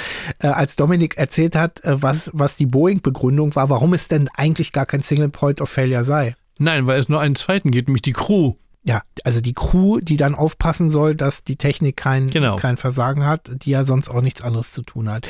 Ähm, wir sind fast zu, zu, wir spaßen hier eigentlich fast zu sehr darüber, ähm, über ähm, die möglicherweise ja schwersten Abstürze der der modernsten Luftfahrtgeschichte der letzten Jahre. Zwei Flugzeugabstürze, zum zweiten kommen wir jetzt gleich. Vielleicht mal kurz euch abzuholen, wo stehen wir gerade in dieser Folge, in der Chronologie der 737 MAX-Sage. Also wir sind quasi gedacht im Frühjahr 2019. Der Absturz einer Maschine der Lion Air mit 189 Toten liegt jetzt ein paar Monate zurück. Die Untersuchung läuft doch, aber es ist schon relativ klar, dass das sogenannte MCAS-System, eine Neuerung in der 737 MAX, diese Maschine zu Boden bzw. ins Meer gesteuert hat mit enormer Geschwindigkeit in der öffentlichen Wahrnehmung ist es so, in diesem Frühjahr 2019, ja, dass es trotzdem eher gemischt ist, dass ja möglicherweise schon auch die Piloten der Billigfluglinie Lion Air da ihren Anteil gehabt haben können. Außerdem hat Boeing nach dem Absturz erstmal allen Betreibern, allen MAX-Pilotinnen und Piloten erstmal gesagt, ja, es gibt übrigens dieses automatische Trimsystem, in Klammern, was wir euch eigentlich verheimlichen wollten, weil es ja eh automatisch funktioniert und wenn es doch mal eine Fehlfunktion gibt, zum Beispiel weil einer dieser Angle of Attack Sensoren defekt ist, dann habt ihr hier eine Checkliste, ähm, was ihr machen sollt. Ähm, um das vielleicht mal einzuordnen, Andreas, also wir sind im Frühjahr 2019. Über wie viele 737 MAX reden wir denn? Wie viele waren zu diesem relativ frühen Zeitpunkt des noch jungen Musters überhaupt weltweit im Einsatz? Ja, es war eine stattliche Anzahl, etwa 385. Ähm, allein Southwest als wichtigster Kunde in den USA hatte bereits etwa 30 Maschinen davon. Air Canada hatte 20, mehr als 20 aber auch zum Beispiel in Europa hatten, also Norwegian ähm, oder auch die TUI-Fly-Töchter in Großbritannien und in den Benelux-Staaten hatten auch schon mehrere Maschinen davon. Also sie war schon wirklich gut verteilt über die ganze Welt. Ja, und auch in Afrika haben einige wenige Airlines damals schon ein paar Maschinen des Typs 737 MAX betrieben und darunter Äthiopien. Als kämen die Vereinten Nationen in einer Boeing 737 MAX zusammen. So liest sich die Passagierliste von Ethiopian Airlines Flug 302 von Addis Abeba in Äthiopien nach Nairobi in Kenia an diesem Sonntagmorgen, dem 10. März 2019. 149 Gäste aus 35 Ländern besteigen die Maschine, darunter fünf deutsche und drei österreichische Staatsbürger. Tatsächlich wollen einige der Gäste zu einer Konferenz des Umweltprogramms der Vereinten Nationen in Nairobi. Außerdem sind einige Mitarbeiter des UN-Welternährungsprogramms mit an Bord, genauso wie Wissenschaftlerinnen, Aktivisten und Diplomaten. Sechs Flugbegleiterinnen von Äthiopien kümmern sich in der Kabine um das Wohl der Gäste. Dazu sorgt ein Sky Marshal für die Sicherheit. Im Cockpit sitzen zwei relativ junge Männer. Kapitän ist Jared Getachew, 29. Neben ihm sitzt Ahmed Nur Mohammed, 25. Er hat gerade mal 207 Flugstunden Erfahrung auf der Boeing 737. Ihre Maschine ist an diesem Sonntagmorgen eine erst vier Monate alte Max, die am Vortag doch von Johannesburg aus nach Addis Abeba geflogen war, ohne besondere Vorkommnisse. Um 8.37 Uhr beginnt Ethiopian Flug 302 auf der Startbahn 07 rechts in Addis Abeba zu rollen. Um 8.38 Uhr sagt der First Officer Rotate und die Maschine hebt ab. Die Messwerte der beiden Anstellwinkelsensoren weichen nach dem Abheben um bis zu 60 Grad voneinander ab. Mehr noch als beim Lion Air Flug einige Monate zuvor. Die Piloten merken davon nichts, denn die entsprechende Anzeige im Cockpit hatte ihre Airline nicht bestellt. Trotzdem wird ihnen sofort klar, dass etwas nicht stimmt mit ihrem Flugzeug, denn kurz nach dem Abheben beginnt der Stickshaker des Kapitäns zu rütteln. Getachew und sein Kollege wissen vom Absturz in Indonesien nur viereinhalb Monate zuvor, doch sie werden nicht verhindern können, dass sich Schreckliches wiederholt. Andreas, Ethiopian Airlines ist eine deiner Leib- und Magen-Airlines, kann man so sagen. Eine der Fluggesellschaften auf der Welt, über die du schon ganz oft berichtet hast, wo du auch schon da warst. Ähm, deswegen kannst du uns einiges zu Äthiopien erzählen. Was ist das Besondere in, an dieser Airline, im, vielleicht auch im Vergleich zu anderen aus Afrika? Ja, ich glaube, das Wichtigste, was man sagen muss, ist, es ist eine extrem, also qualitativ gute Fluggesellschaft, vor allen Dingen was auch Pilotentraining, was Ausbildung, was Flotte, was Modernität, Innovation angeht. Das würde man sicher nicht auf den ersten Blick aus einer, von einer afrikanischen Airline erwarten. Und ich weiß, dass es auch schon sehr lange so ist. Also äh, Äthiopien war immer eine der ersten Kunden von Boeing für alle Modelle. Zum Beispiel die Boeing 720, was schon eine Abwandlung von der 707 war, etwas verkürzt. Da waren die auch eine der ersten Kunden. Also diese Historie zwischen Boeing und äh, Ethiopian Airlines geht sehr lange zurück. Und es hat Äthiopien auch quasi immer nur Boeing geflogen, All Boeing Fleet, bis irgendwann vor nicht allzu langer Zeit die A350 von Airbus dazu kam. Das war zum ersten Mal ein Airbus-Flugzeug in der Äthiopien-Flotte. Ähm, Äthiopien ist natürlich beheimatet am Hauptstadtflughafen von Äthiopien, dem Heimatland, nämlich in Addis Abeba, was ein sogenannter Hot and High, also vor allem ein hochliegender Flughafen. Das heißt, das muss man wirklich eine längere Start- und Landebahn, weil einfach die Luft ein bisschen dünner ist.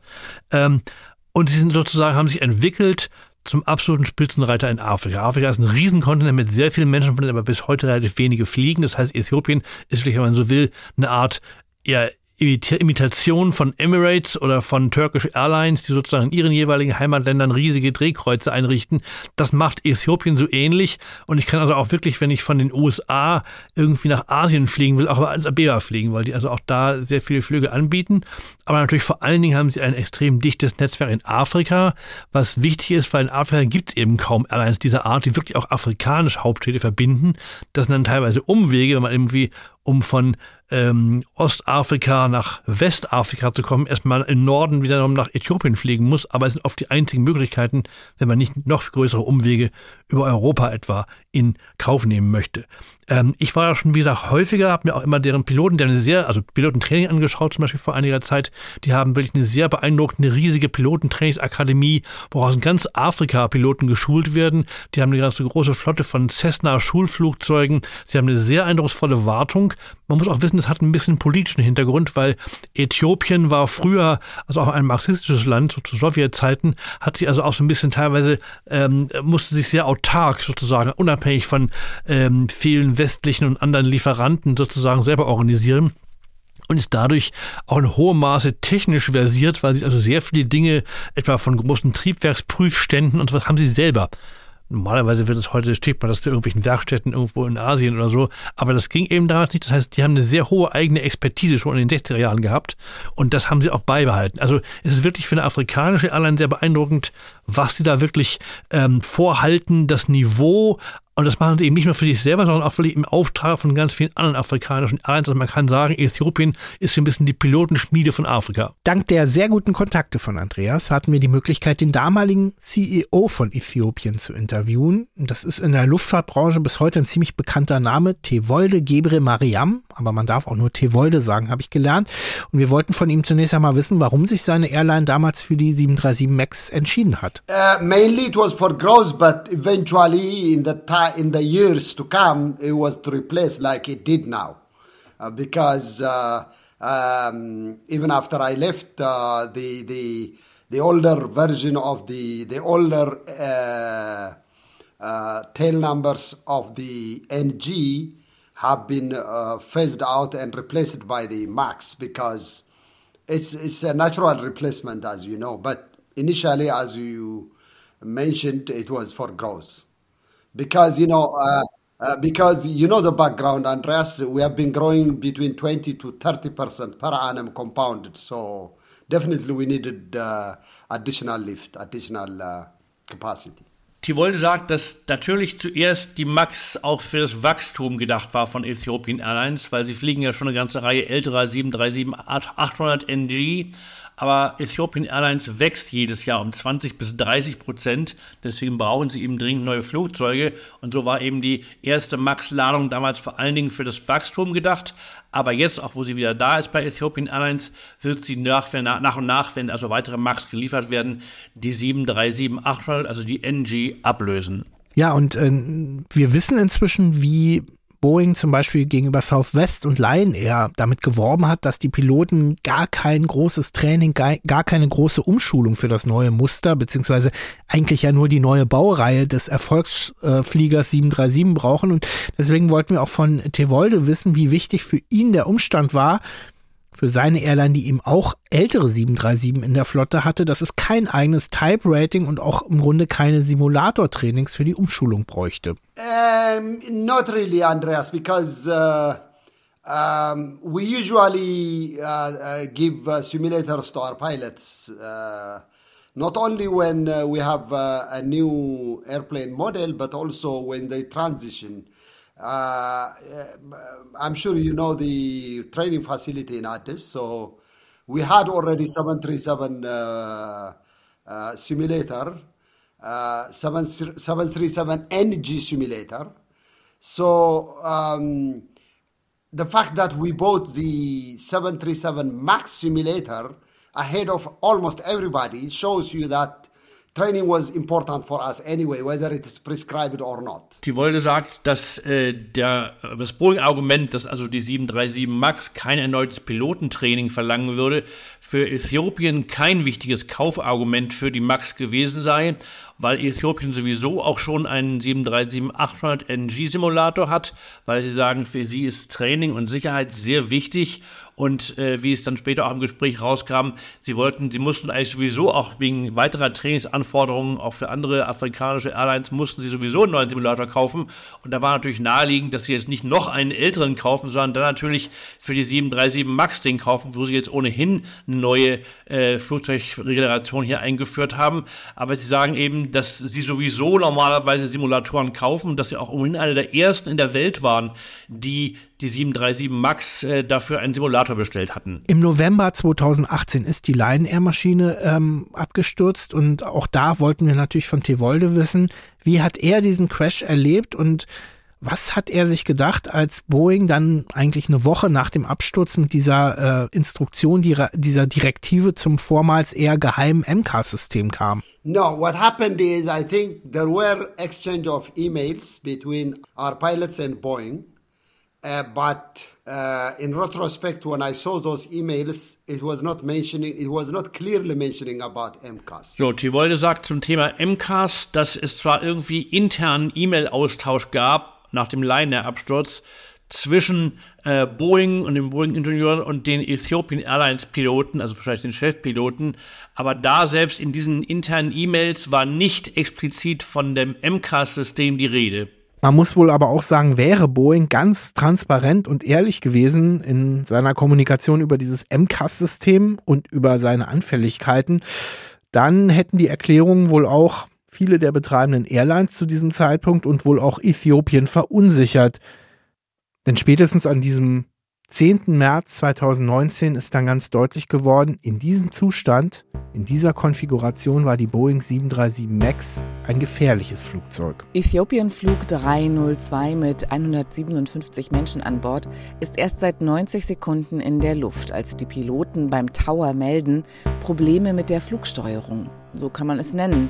Die beiden jungen Männer im Cockpit erleben beinahe dasselbe wie die Kollegen von Lion Air ein halbes Jahr zuvor. Ihre Sinne müssen mit einer Kaskade von Warnmeldungen und Alarmsounds klarkommen.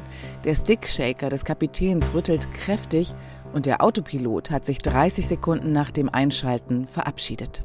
Als wäre ihre Not nicht groß genug, schaltet sich nun das MCAS-System ein und drückt die Nase der Boeing 737 MAX nach unten. Der Kapitän kontert mit dem Nose-Up-Knopf an seinem Steuerhorn. Anders als bei Lion Air wiederholt sich der Vorgang allerdings nur dreimal. Dann schaltet der Co-Pilot die Stromzufuhr zu den Trimmotoren ab, die am Heck der Maschine dafür sorgen, dass durch Justierung des Anstellwinkels am Höhenruder das Flugzeug immer wieder nach unten gedrückt wird.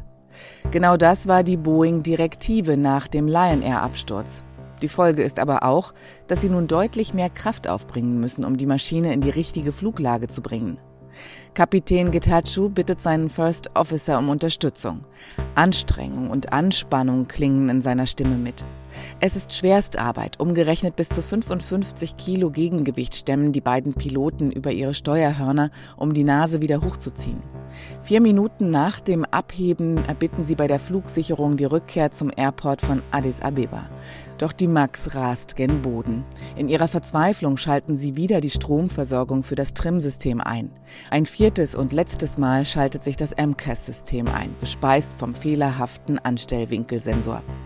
Im finalen Sturzflug ist die Nase um 40 Grad nach unten geneigt. Die Boeing hat eine kaum vorstellbare Fallgeschwindigkeit von 10.000 Metern pro Minute. Der Stimmenrekorder belegt, dass die Piloten bis zum Aufprall bei Bewusstsein sind.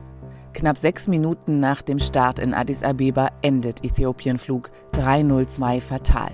Alle 157 Menschen an Bord sind sofort tot. An Bord war Semja Stumo, 24. Die US-Amerikanerin hatte einen neuen Job und sollte sich als Global Health Expertin um eine bessere medizinische Versorgung in Kenia und Uganda kümmern. Cedric Eshiavugwa, Student für internationales Wirtschaftsrecht an der Georgetown University in Washington, war auf dem Weg nach Nairobi für ein Familientreffen. Guylaine de Clermont, 60, eine Bankangestellte aus Belgien, hatte von ihren Töchtern Jessica und Melissa eine Safari zum 60. Geburtstag geschenkt bekommen. Die sollte in Kenia beginnen. Marie Philipp aus Achim bei Bremen war ebenfalls mit an Bord. Die 28-Jährige arbeitete für die deutsche Entwicklungshilfeorganisation GIZ. Max Tabiso Atkins arbeitete für die Weltbank. Der Sohn eines Südafrikaners und einer Deutschen war, wie viele andere Passagiere, auf dem Weg zur Konferenz des Umweltprogramms der Vereinten Nationen in Nairobi. Fünf von 157 Leben, die am 10. März 2019 ausgelöscht wurden. Puh, ja, und wenn man die Fotos gesehen hat von dem Krater, dieser Absturzstelle, kann man sich so, will man sich eigentlich nicht, aber kann man sich vielleicht trotzdem so ungefähr vorstellen, mit welcher immensen Wucht dieses Flugzeug fast senkrecht in den Boden gerast ist. Ich kann mich noch wirklich gut an diesen Tag erinnern. Ich, das war Sonntagvormittag und dann bin ich wie damals immer mit meiner großen Tochter zum Reiten gegangen. Nichts Elitäres, um das auch gleich hier mal zu sagen, einfach Reitsportverein. Und da erhalte ich an diesem Sonntagvormittag die Push-Mitteilung auf mein Handy, Boeing 737 in Äthiopien abgestürzt. Und ich weiß noch ganz genau, ich habe dann sofort äh, bei Flight Radar 24 die nächste App angeschmissen und nachgeschaut, weil ich schon so einen Verdacht hatte und gesehen, ja, es war eine Max und da war eigentlich mir und wahrscheinlich jedem anderen auch sofort klar, okay, hier passiert etwas Größeres. Wie war es bei dir, Andreas? Ja, ich saß wiederum, wie schon beim Laien, der Absturz in Kapstadt, das ist meine zweite Heimat. Es war ein wunderschöner Spätsommertag, ziemlich warm und ich wollte draußen frühstücken und mir hat eine Freundin, die gerade zu Besuch war, an meine Tür geklopft und sagt, hier ist Absturz passiert. Und da habe ich also geguckt, was los war und war auch total geschockt. In dem, sofort in diesem Moment wusste ich, jetzt ist wirklich eine Megakatastrophe, die also über diesen einen Absturz weit hinausgeht, einfach durch die Tatsache, dass es eben Max war. Das war also noch nie da gewesen. Eigentlich kann ich mich nicht erinnern überhaupt, dass es jemals in der modernen Luftfahrt schon mal so war, dass ein so neues Flugzeug innerhalb von weniger als einem halben Jahr zwei katastrophale Abstürze und dann war ja auch irgendwann relativ bald klar, dass es wirklich Parallelen gab. Genau, beim Luftfahrtjournalisten Dominic Gates, nämlich in Seattle, ähm, da lag im Grunde die Geschichte dahinter quasi schon in der Schublade. Und das ist im Nachhinein irgendwie schon fast gruselig. Well, because of the time difference, I was awakened uh, early on Sunday morning by a phone call from my editor, uh, who told me the news that uh, a Max had crashed in Ethiopia. And of course, terrible and shocking news. Didn't know what to think immediately. But the next, you, you have to realize that at that moment, my story about the flaws in MCAS was complete. And we were going to publish it the following Sunday. I exactly one week from that first crash. And I I had given all the information in that story to Boeing to ask for their responses four days before that first crash. So on Monday morning, uh, I went into the paper and we immediately had a, a big meeting of all the, the top editors and the other three reporters who had joined me on the investigation. And what I actually said to them in that first meeting was, I'm not sure we should run the story on Sunday because we don't know what caused the Ethiopian crash yet. I mean, it was like literally 24 hours later. There was no information. It's on the other side of the world. We don't have anybody there. No information had come out. And I said, if we publish this on Sunday, my story about the flaws in MCAS, people are immediately going to assume it's the same cause of this crash. And we don't know that. So the editor, the managing editor who was in charge of the team, the investigative team, said to us,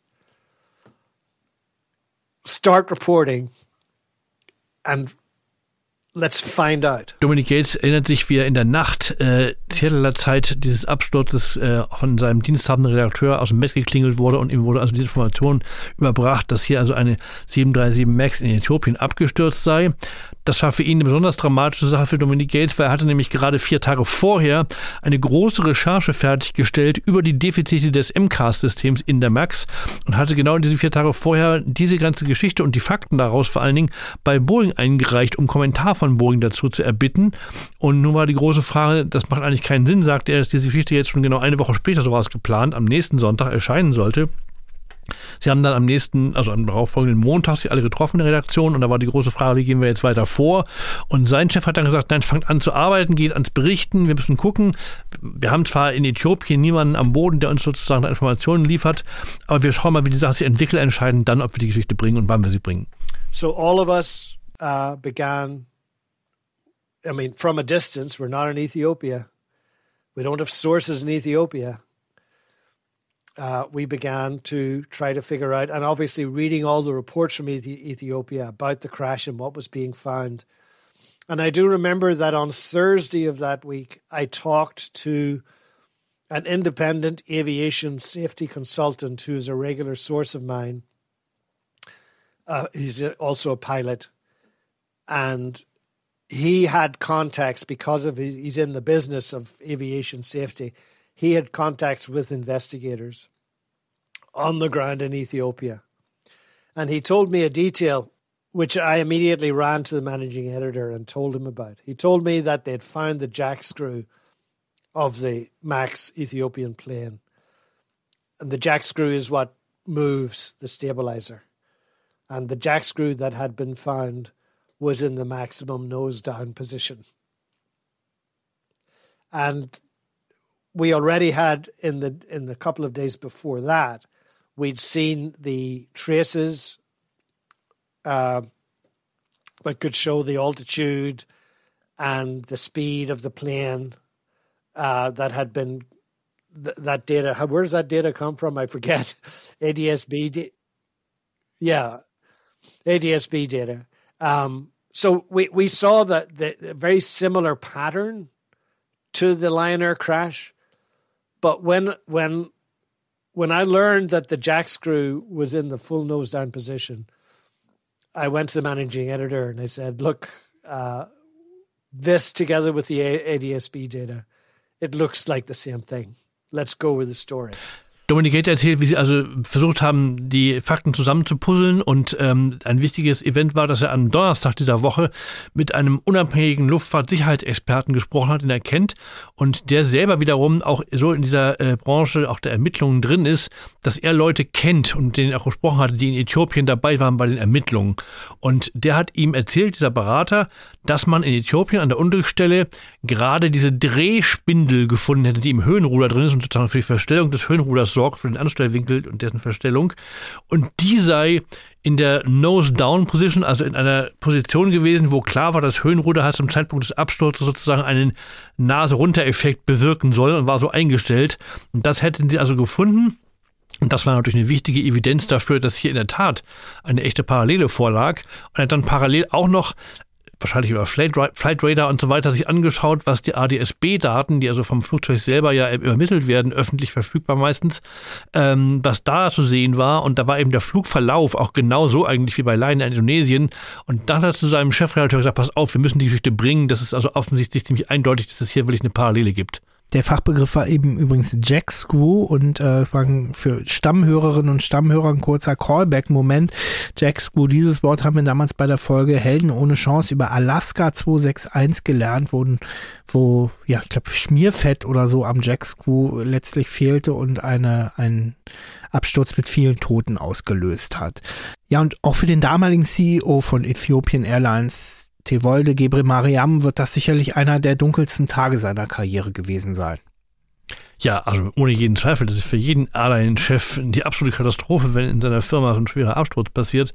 Und ja, es war wirklich ungewöhnlich, weil Tivolde ist, also an dem, ich kannte ihn ja relativ gut und ich war also echt geschockt, dass ich noch Bilder von ihm an dem Tag sah im Fernsehen, aber auch irgendwie auf äh, irgendwelchen äh, Nachrichtenkanälen auf die also Fotos sah, wie er also in seinem Anzug in Bischoftu, das ist der Ort in der Nähe von Addis, wo dieser Absturz außerhalb des Ortes auf einem ja, Steppenland stattfand, dieser furchtbare Krater war und er wirklich irgendwie am Rand oder sogar in diesem Krater drin war und auch Wrackteile anfasste, was überhaupt nicht geht, weil das darf niemand anfassen und auch kein Airline-Chef, der ist ja quasi auch beteiligt Beteiligter, weil er quasi ja irgendwie auch als Chef dieser betroffenen Airline auch irgendwie eine Partei ist in diesem ganzen Verfahren. Also der war da sozusagen hautnah drin und das ist wirklich, also ja, fand ich in dem Moment etwas schockierend, das zu sehen. Uh, well, uh, as I told you, we, we arrived there at uh, 11 a.m., a couple of hours after the accident. And it was shocking. It was shocking. I would say we were in a total shock and uh, we were we we were not collected. I mean, it was very very uh, devastating, and uh, the only thing you can see above the ground was the tail of the airplane. That's it. Otherwise, everything was below uh, below ground. And uh, you remember, uh, um, someone took a, a, picture at that time uh, when I was around the tail of the aircraft. So it's very, it was very devastating. Die Wolde sagt, als sie an der Unglücksstelle ankamen, gegen kurz nach 11 Uhr morgens, seien sie vollkommen verzweifelt gewesen und waren also erstmal gar nicht Herr ihrer selbst, sagt er, weil äh, diese standen neben diesem Kraterrand. Das war ein Krater. Man sah quasi nichts mehr von dem Flugzeug. Das Einzige, was auf, aus dem Krater aufragte, war und noch sichtbar war, war wirklich der, der, das, das Heck des Flugzeuges. Und es gibt da wohl auch ein berühmtes Foto, was äh, Tivolde selber mit dem Flugzeugheck dort zeigt. Aber da war eben völlige Zerstörung. Und auch bei ihm und seinen Kollegen, die da wohl an dem Tag gleich dort waren, herrschte erstmal völlige Verzweiflung. Und ja, so wie alle eigentlich gedacht haben, okay, die zweite Max stürzt ab innerhalb von wenigen Monaten, dürfte sich auch Tevolde äh, ja solche Gedanken gemacht haben. Die Frage ist, äh, wie stark war sein Vertrauen in Boeing erschüttert? Denn er hatte ja quasi eine fast All-Boeing-Fleet. Also Ethiopian Airlines basierte quasi komplett auf Boeing-Maschinen. I think uh, what uh, I learned and what we have collectively learned as an industry is we have to be careful with new technology airplanes, uh, especially AI. Uh, AI is now a very hot topic, as you know, in every industry. It's not only in uh, in airline, in aviation, but in the medical uh, industry, in, uh, in, in a lot of uh, industries and sectors. So we have to be careful with what AI can do and what AI should be allowed to do. Uh, and we have to be careful specifically if AI is in any how, in any way, superpowering or overpowering human beings. So uh, if you if you uh, read the details of MCAS, it's a classic case of AI, right? Tivolde sagt, dass der Fall Äthiopien, der Absturz der Max, ähm, auf jeden Fall äh, uns allen in dieser Branche zu denken geben sollte. A, deswegen, dass man eben sehr aufpassen muss bei der Einführung neuer Technologien, das ist sozusagen als generelle Lehre zu ziehen, aber vor allen Dingen heutzutage großen Einfluss schon genommen wird durch künstliche Intelligenz, AI, Artificial Intelligence. Und Das ist eben eine große Gefahr, sagt er, und es wird auch in der Luftfahrt auf jeden Fall kommen und ist schon da. Und er sagt eben auch, dass MCAS eben ein klassisches Beispiel war, wie künstliche Intelligenz sozusagen dem Menschen was wegnimmt und ja, den Menschen überwältigt, sagt er. Ähm, also anstatt des Menschen handelt und auch ohne Wissen des Menschen handelt. Und äh, das heißt deswegen eben ein sehr äh, bedenkenswerter Fall, den man auf jeden Fall eben für die Zukunft auch im Hinterkopf haben muss, bei der Entwicklung solcher ja, Mensch-Maschine-Interaktionen, die aber eben teilweise unabhängig von Menschen durch AI stattfindet. Eins können wir ja schon festhalten, also bei aller Skepsis in Bezug auf die 737 MAX und ihre Mitverantwortung für diesen Absturz. Der Pilot, der Captain von Äthiopien, war relativ unerfahren. Ja, der war also, ich glaube, erst 29 und äh, es gab auch massive Kritik von außen, zum Beispiel der berühmte Chesley Sullenberger, Sully von der Hudson-Notlandung in den USA, der hat sich also öffentlich hingestellt, das kann überhaupt nicht angehen, solche Piloten in diesem Alter können die Erfahrung gar nicht haben. Also er hat sozusagen gebrandmarkt, dass eine Airline wie Äthiopien einem diesen, einem so jungen Mann äh, das Kommando einräumt über ein so großes Flugzeug. Ja, und dazu kamen zumindest die Berichte, die unter anderem die New York Times verbreitet hat, dass zwar Äthiopien einen 737 MAX Simulator hatte, ein der wenigen weltweit, dass aber eben besagter junger Kapitän darauf nicht geschult wurde. Bevor wir diese Step-by-Step-Analyse machen, hören wir, was ähm, wenige Tage nach dem zweiten MAX-Crash weltweit mit diesem Muster passierte. Ethiopian Airlines grounded ihre MAX-Flotte noch am Abend des Absturztages freiwillig. Am 11. März 2019, nur einen Tag nach dem Absturz in Äthiopien, spricht die chinesische Luftfahrtbehörde ein Flugverbot gegen die Boeing 737 MAX aus.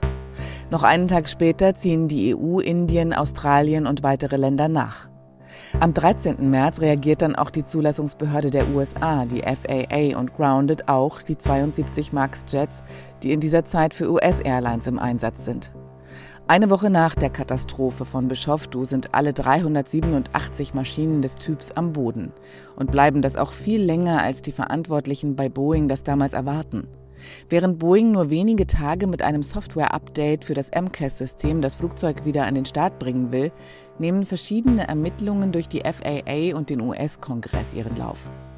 Am Ende wird die Boeing 737 MAX in den USA für 20 Monate gegroundet sein das längste Flugverbot für einen amerikanischen Airliner in der Luftfahrtgeschichte. Insgesamt beziffert Boeing die Kosten der beiden tödlichen Abstürze auf fast 19 Milliarden US-Dollar.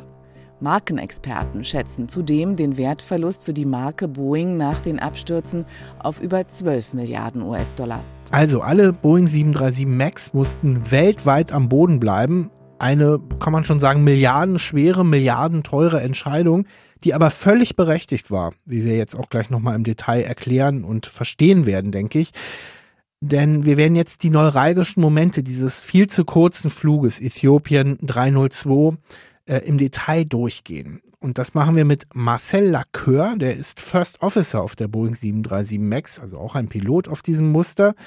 Ähm, und wir kombinieren seine Expertise mit Passagen aus dem Untersuchungsbericht der äthiopischen Ermittler, die wir auf Deutsch übersetzt haben, Passagen zum Flugverlauf. 8.38 Uhr und 44 Sekunden. Kurz nach dem Abheben beginnen die aufgezeichneten Angle of Attack Werte links und rechts voneinander abzuweichen. Der linke AOA sinkt auf 11,1 Prozent, steigt dann auf 35,7 Prozent, während der rechte AOA-Wert 14,94 Prozent beträgt. Aufgrund des fehlerhaften linken AOA-Werts wird der linke Stick-Shaker, also der Steuerknüppel-Vibrator, aktiviert. Nun beginnen die Höhen- und Geschwindigkeitsanzeigen zwischen dem rechten und linken Display auseinanderzulaufen. Die auf der Kapitänsseite angezeigten Höhenwerte sind niedriger als die tatsächlichen Höhendruckwerte, die rechts angezeigt werden. Ebenso wird auf der Kapitänsseite eine niedrigere Geschwindigkeit angezeigt als rechts, wo die tatsächliche Geschwindigkeit angezeigt wird. Darauf halbiert der Kapitän den Pitch des Flugzeugs von 15 Grad auf etwa 7 bis 8 Grad. Was ich mich gefragt habe an der Stelle, wie bewusst kriegt man in dieser kritischen, stressigen Zeit, kurz nach dem Abheben, das überhaupt mit, dass diese Werte des, der Angle of Attack Sensoren abweichen? Man bekommt es eigentlich gar nicht mit. Wir hören den angesprochenen Piloten Marcel Lacœur. Ich habe mich auch nochmal eingelesen und es gibt dann Flugzeuge, die ausgestattet sind mit so einem sogenannten Angle of Attack Display, den man dann nochmal in seinem Primary Flight Display sieht, wie der Anstellwinkel ist. meines Wissens, und das habe ich dem Bericht so entnommen, war die Äthiopien 737 MAX damit nicht ausgestattet. Somit hat man als Pilot erstmal gar keine Indikation, dass diese Werte auseinander sich auseinanderarbeiten oder dass es da irgendwelche Probleme mit diesem Sensor gibt. Ähm, wenn ich es richtig verstanden habe, haben die aber auch trotzdem irgendwas wahrgenommen, denn der halbiert den Anstellwinkel, was mir jetzt erstmal im Steigflug so ein bisschen seltsam, ungewöhnlich erscheint. Genau, da muss man den Fakt vorwegnehmen, dass der Stick-Shaker aktiviert wurde, um das Ganze einmal technisch zu erklären. Der Anstellwinkelsensor errechnet oder gibt dem Flight Control Computer, das ist der Computer, der dann den Autopilot bedient und unsere Flight-Direktoren. Das ist ein Kreuz, was uns im Primary Flight Display dann anzeigt, wie wir steigen sollen und ob wir nach links oder rechts fliegen oder geradeaus. Also nochmal eine Guidance für den Piloten. Und dieser Sensor war fehlerhaft laut des Berichts und somit wurde der Stick Shaker aktiviert. Und das ist die Warnung, für den Piloten, dass man in einem sogenannten Stall-Zustand ist. Das heißt, das Flugzeug produziert nicht mehr genug Auftrieb, man ist nicht mehr schnell genug. Und daraufhin hat der Kapitän dann entschieden, dass er den Anstellwinkel reduziert, um wieder Geschwindigkeit aufzubauen. Das Ganze war natürlich leider basierend auf einer falschen Angabe des Anstellwinkelsensors und somit hat er dann einfach den Anstellwinkel von 15 auf 7 Grad halbiert um dieses Problem damit erstmal zu lösen. Aber man kann sagen, eigentlich hat er sich korrekt verhalten, basierend auf den Werten, die er hatte, hat er sich schon richtig verhalten. Äh, er hatte nur das Pech, dass die Werte nicht stimmen. Sagen wir mal so, er hat sich intuitiv logisch verhalten. Es gibt allerdings ein Verfahren von Boeing. Man muss natürlich da vorweg sagen, das ist als Flight Crew relativ schwer herauszufinden. Da muss ich auch Boeing in der Richtung einen Vorwurf machen, dass da eine wirklich klare Indikation fehlt. Und zwar reden wir da über eine sogenannte Airspeed Unreliable Situation. Die bedeutet, dass die Geschwindigkeiten einfach nicht mehr verlässlich sind. Und dort gibt dort es verschiedene Indikationen. Unter anderem aktiviert sich der Stick Shaker. Man hat eine ISE Disagree Flag in beiden Primary Flight Displays. Das heißt, in beiden Instrumenten, sowohl beim Kapitän als auch beim First Officer, gibt es eine eine Yellow, also eine, eine gelbfarbene, eine Warnleuchte. Eine Warn, ein, nur eine Warnmeldung. Es ist nicht so offensichtlich. Mhm. Es steht bei beiden IAS Disagree, was im Prinzip heißt, dass die Fluggeschwindigkeiten von beiden Messungen nicht mehr übereinstimmen. Und dann kommt wirklich der schwierige Prozess, dass man dieses als Crew herausfindet. Es ist wirklich nicht einfach. Man muss es sagen, gerade auch in der Phase nach dem Start, wo man die Konzentration ganz woanders anders hat und jetzt sich wirklich darauf konzentriert, das Flugzeug schön mit 15 Grad steigen zu lassen, dann äh, die Navigation überprüft, irgendwann dann das Flaps ab, das Aufräumen, sage ich mal so, Verfahren durchzuführen und dann erst das Flugzeug dem Autopiloten zu übergeben. Man hat viele andere Dinge zu tun, auch Kommunikation mit der Luftverkehrskontrollstelle zum Beispiel. Und somit fehlen in diesem Fall einfach Ressourcen. Auf der anderen Seite, wenn man das Problem erkennt, gibt es von Boeing ein Verfahren, das man das Flugzeug erstmal sicher fliegt. 8.38 Uhr, 56 Sekunden. Der Kapitän gibt den Befehl Command, um den Autopiloten einzuschalten. Für zwei Sekunden ertönt im Cockpit der Autopilot Disconnect Sound. Fünf Sekunden später versucht es der Kapitän erneut mit Command. Wieder lässt sich der Autopilot nicht einschalten. Der Kapitän fragt, was geht hier vor? Der ließ sich gar nicht aktivieren, der Autopilot. Hat auch natürlich damit zu tun mit dem fehlerhaften Anstellwinkelsensor. Das war die Kapitänsseite. Und es gibt jeweils einen Flugkontrollcomputer auf der Kapitänsseite und auf der First Officer Seite. Jetzt war in diesem Fall der Anstellwinkelsensor auf der Kapitänsseite defekt. Und somit waren alle Daten, die der Autopilot bekommen hat, waren völlig fehlerhaft. Und da hat auch der Autopilot dann gemerkt, hier passen viele Dinge nicht zusammen. Und ich vermute, dass das Flugzeug auch nicht mehr in Trim war. Das heißt, man hatte schon relativ große Kräfte auf den Rudern gehabt und der Autopilot lässt sich nur aktivieren, wenn die Ruderkräfte nahezu null sind. Ich glaube, es wäre ein normaler Flugverlauf. Man ist, man startet, man hebt ab, man ist im Steigflug, macht dann irgendwann den Autopiloten an. Wir haben aber von dir eben auch schon gelernt und aus dem Unfallbericht, die hatten schon eine Abweichung von einem normalen Flugverlauf. Weswegen ich mich gefragt habe, ist es überhaupt ratsam in so einer Situation, wo man auch den Anstellwinkel reduziert hat, sich auf den Autopiloten zu verlassen? Wäre da nicht manuelles Fliegen erstmal unter Kontrolle bringen, die möglicherweise bessere Wahl? Und ich weiß, am grünen Tisch ist das immer total leicht, genau, aber ja. so verhandeln wir das ja hier. Genau, das muss man vielleicht noch mal vorweg sagen, das ist sehr einfach jetzt darüber was zu sagen mit der Datenlage, die wir haben, was fehlerhaft war und was nicht. Auf der anderen Seite, wenn man selber in dieser Situation ist und diese massiven Anzahl von Fehlern erstmal vor sich hat, muss man eine gute Entscheidung treffen. Und das ist nicht gesichert, dass man diese trifft. Da komme ich aber auch nochmal auf diese Checkliste zu sprechen, von der ich gerade gesprochen habe mit der Airspeed Unreliable. Diese Checkliste sieht vor, muss ich vielleicht auch nochmal vorwegnehmen, habe ich gerade schon erwähnt, es gibt sogenannte Memory Items und diese Memory Items muss jeder Pilot, der auf der 737 geschult ist, muss die wirklich nachts um drei geweckt aus dem Tiefschlaf runterbeten können. Das sind 13, 14 Verfahren, die muss man im Kopf haben. Und hier geht es dann darum, dass man den Autopiloten, wenn er aktiviert ist, ausschaltet, dass man die automatische Schubkontrolle ausschaltet, dass man die Flight Directors ausschaltet, sprich unser Kreuz, was uns anzeigt, ob wir steigen oder sinken sollen oder links oder rechts fliegen oder geradeaus. Und dass man, und das finde ich einen ganz wichtigen Punkt, dass man erstmal das Flugzeug in eine Lage bringt, dass es sicher fliegt. Das hat sich Boeing so überlegt, finde ich auch einen sehr guten und sehr wichtigen Punkt. 8.40 Uhr und 0 Sekunden als die Landeklappen auf die Position oben eingefahren sind und während der Autopilot aus war, wird aufgrund des fehlerhaften linken Anstellwinkelsensors das erste automatische Nase nach unten trimmen durch das MCAS-System für neun Sekunden aktiviert. Zwei Sekunden nach der MCAS-Aktivierung sagte der Kapitän zum First Officer, wir haben ein Problem mit der Steuerung des Flugzeugs. Warum ist MCAS jetzt angegangen?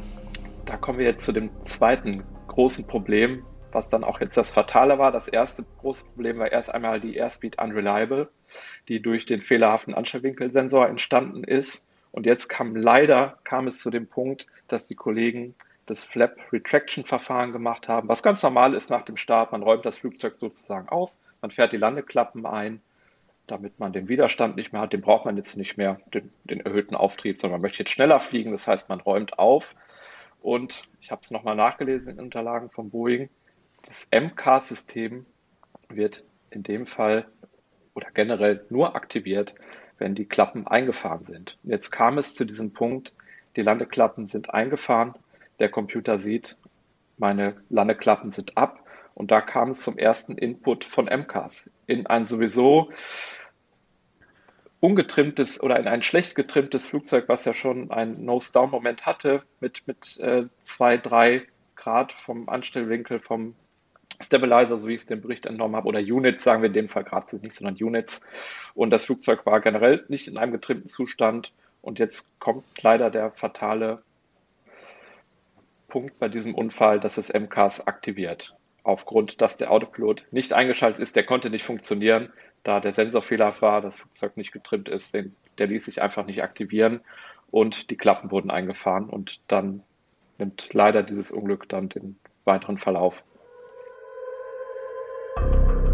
Um 8.40 Uhr und 22 Sekunden erfolgt ein zweites automatisches Nase nach unten Trimmen durch MCAS.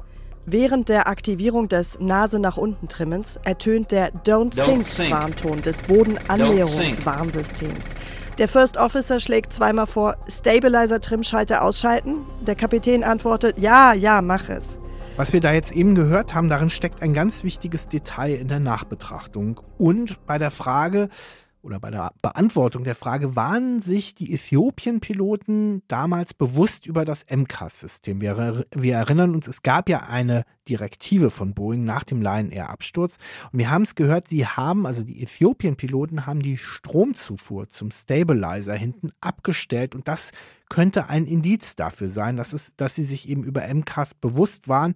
Wie sieht das der 737 MAX-Pilot Marcel Lacœur? Das Directive wurde herausgebracht von Boeing, von der FAA, EASA, alle haben es dann herausgegeben. Ich habe es mir auch nochmal durchgelesen. Und das verweist noch einmal darauf, dass es ja die Memory Items gibt für den Runaway Stabilizer. Und da wurde es auch nochmal kombiniert, zum Beispiel mit einem fehlerhaften AOA-Sensor, mit unserem Anstellwinkelsensor, dass es dazu führen kann, dass der Stick-Shaker aktiviert, dass wir unterschiedliche Geschwindigkeitsanzeigen haben, dass wir die Flight Director Command Bars auch in Positionen haben, wo wir sie nicht vermuten. Und das sollte dann uns Piloten daran erinnern, oh Moment, da müssen wir aufpassen, da könnte jetzt was passieren und wir sind schon mal vorbereitet auf die Runaway, Runaway Stabilizer Memory Items, die ja auch in dem Fall hätten angewendet werden sollen. Aber in der Tat, das Flugzeug muss natürlich erstmal sauber getrimmt sein, damit man diese Stub-Trim Cutout-Switches überhaupt ausschalten kann, weil das Flugzeug lässt sich dann nur noch manuell trimmen und da braucht man dann schon, je nachdem, wenn man jetzt sauber getrimmt fliegt, braucht man da ganz wenig Muskelkraft, das lässt sich sehr schön machen. Aber ja, da kam natürlich noch das andere Übel dazu, dass man die Geschwindigkeit vergessen hat. Und da hatten wir wirklich absolut hohe Geschwindigkeiten. Da kam ja dann auch irgendwann die Overspeed Warning. Das ist dann so ein konstantes Klacken, was auch wirklich nervtötend ist. Dann hat man diesen Stick Shaker, der, der schüttelt wirklich das, ja, das, den, den Joke, den man in der Hand hat. Dann kommt noch die Overspeed Warning und man versteht seine eigenen Gedanken irgendwann nicht mehr, weil es so laut im Cockpit ist. Um 8.43 Uhr und 36 Sekunden ertönt das Bodenannäherungswarnsystem. Terrain, Terrain, pull up. Die Aufzeichnungen von ET302 enden 23 Sekunden nach der Aktivierung des vierten automatischen Nase nach unten Trims ja, was blieb in diesen letzten Sekunden ihres, man muss das so nennen, Überlebenskampfes? Sie hatten ein schlecht getrimmtes, ein viel zu schnell Richtung Boden rasendes Flugzeug und diese zwei Männer konnten im Sitzen mit aller Muskelkraft einfach nicht mehr die Nase nach oben ziehen.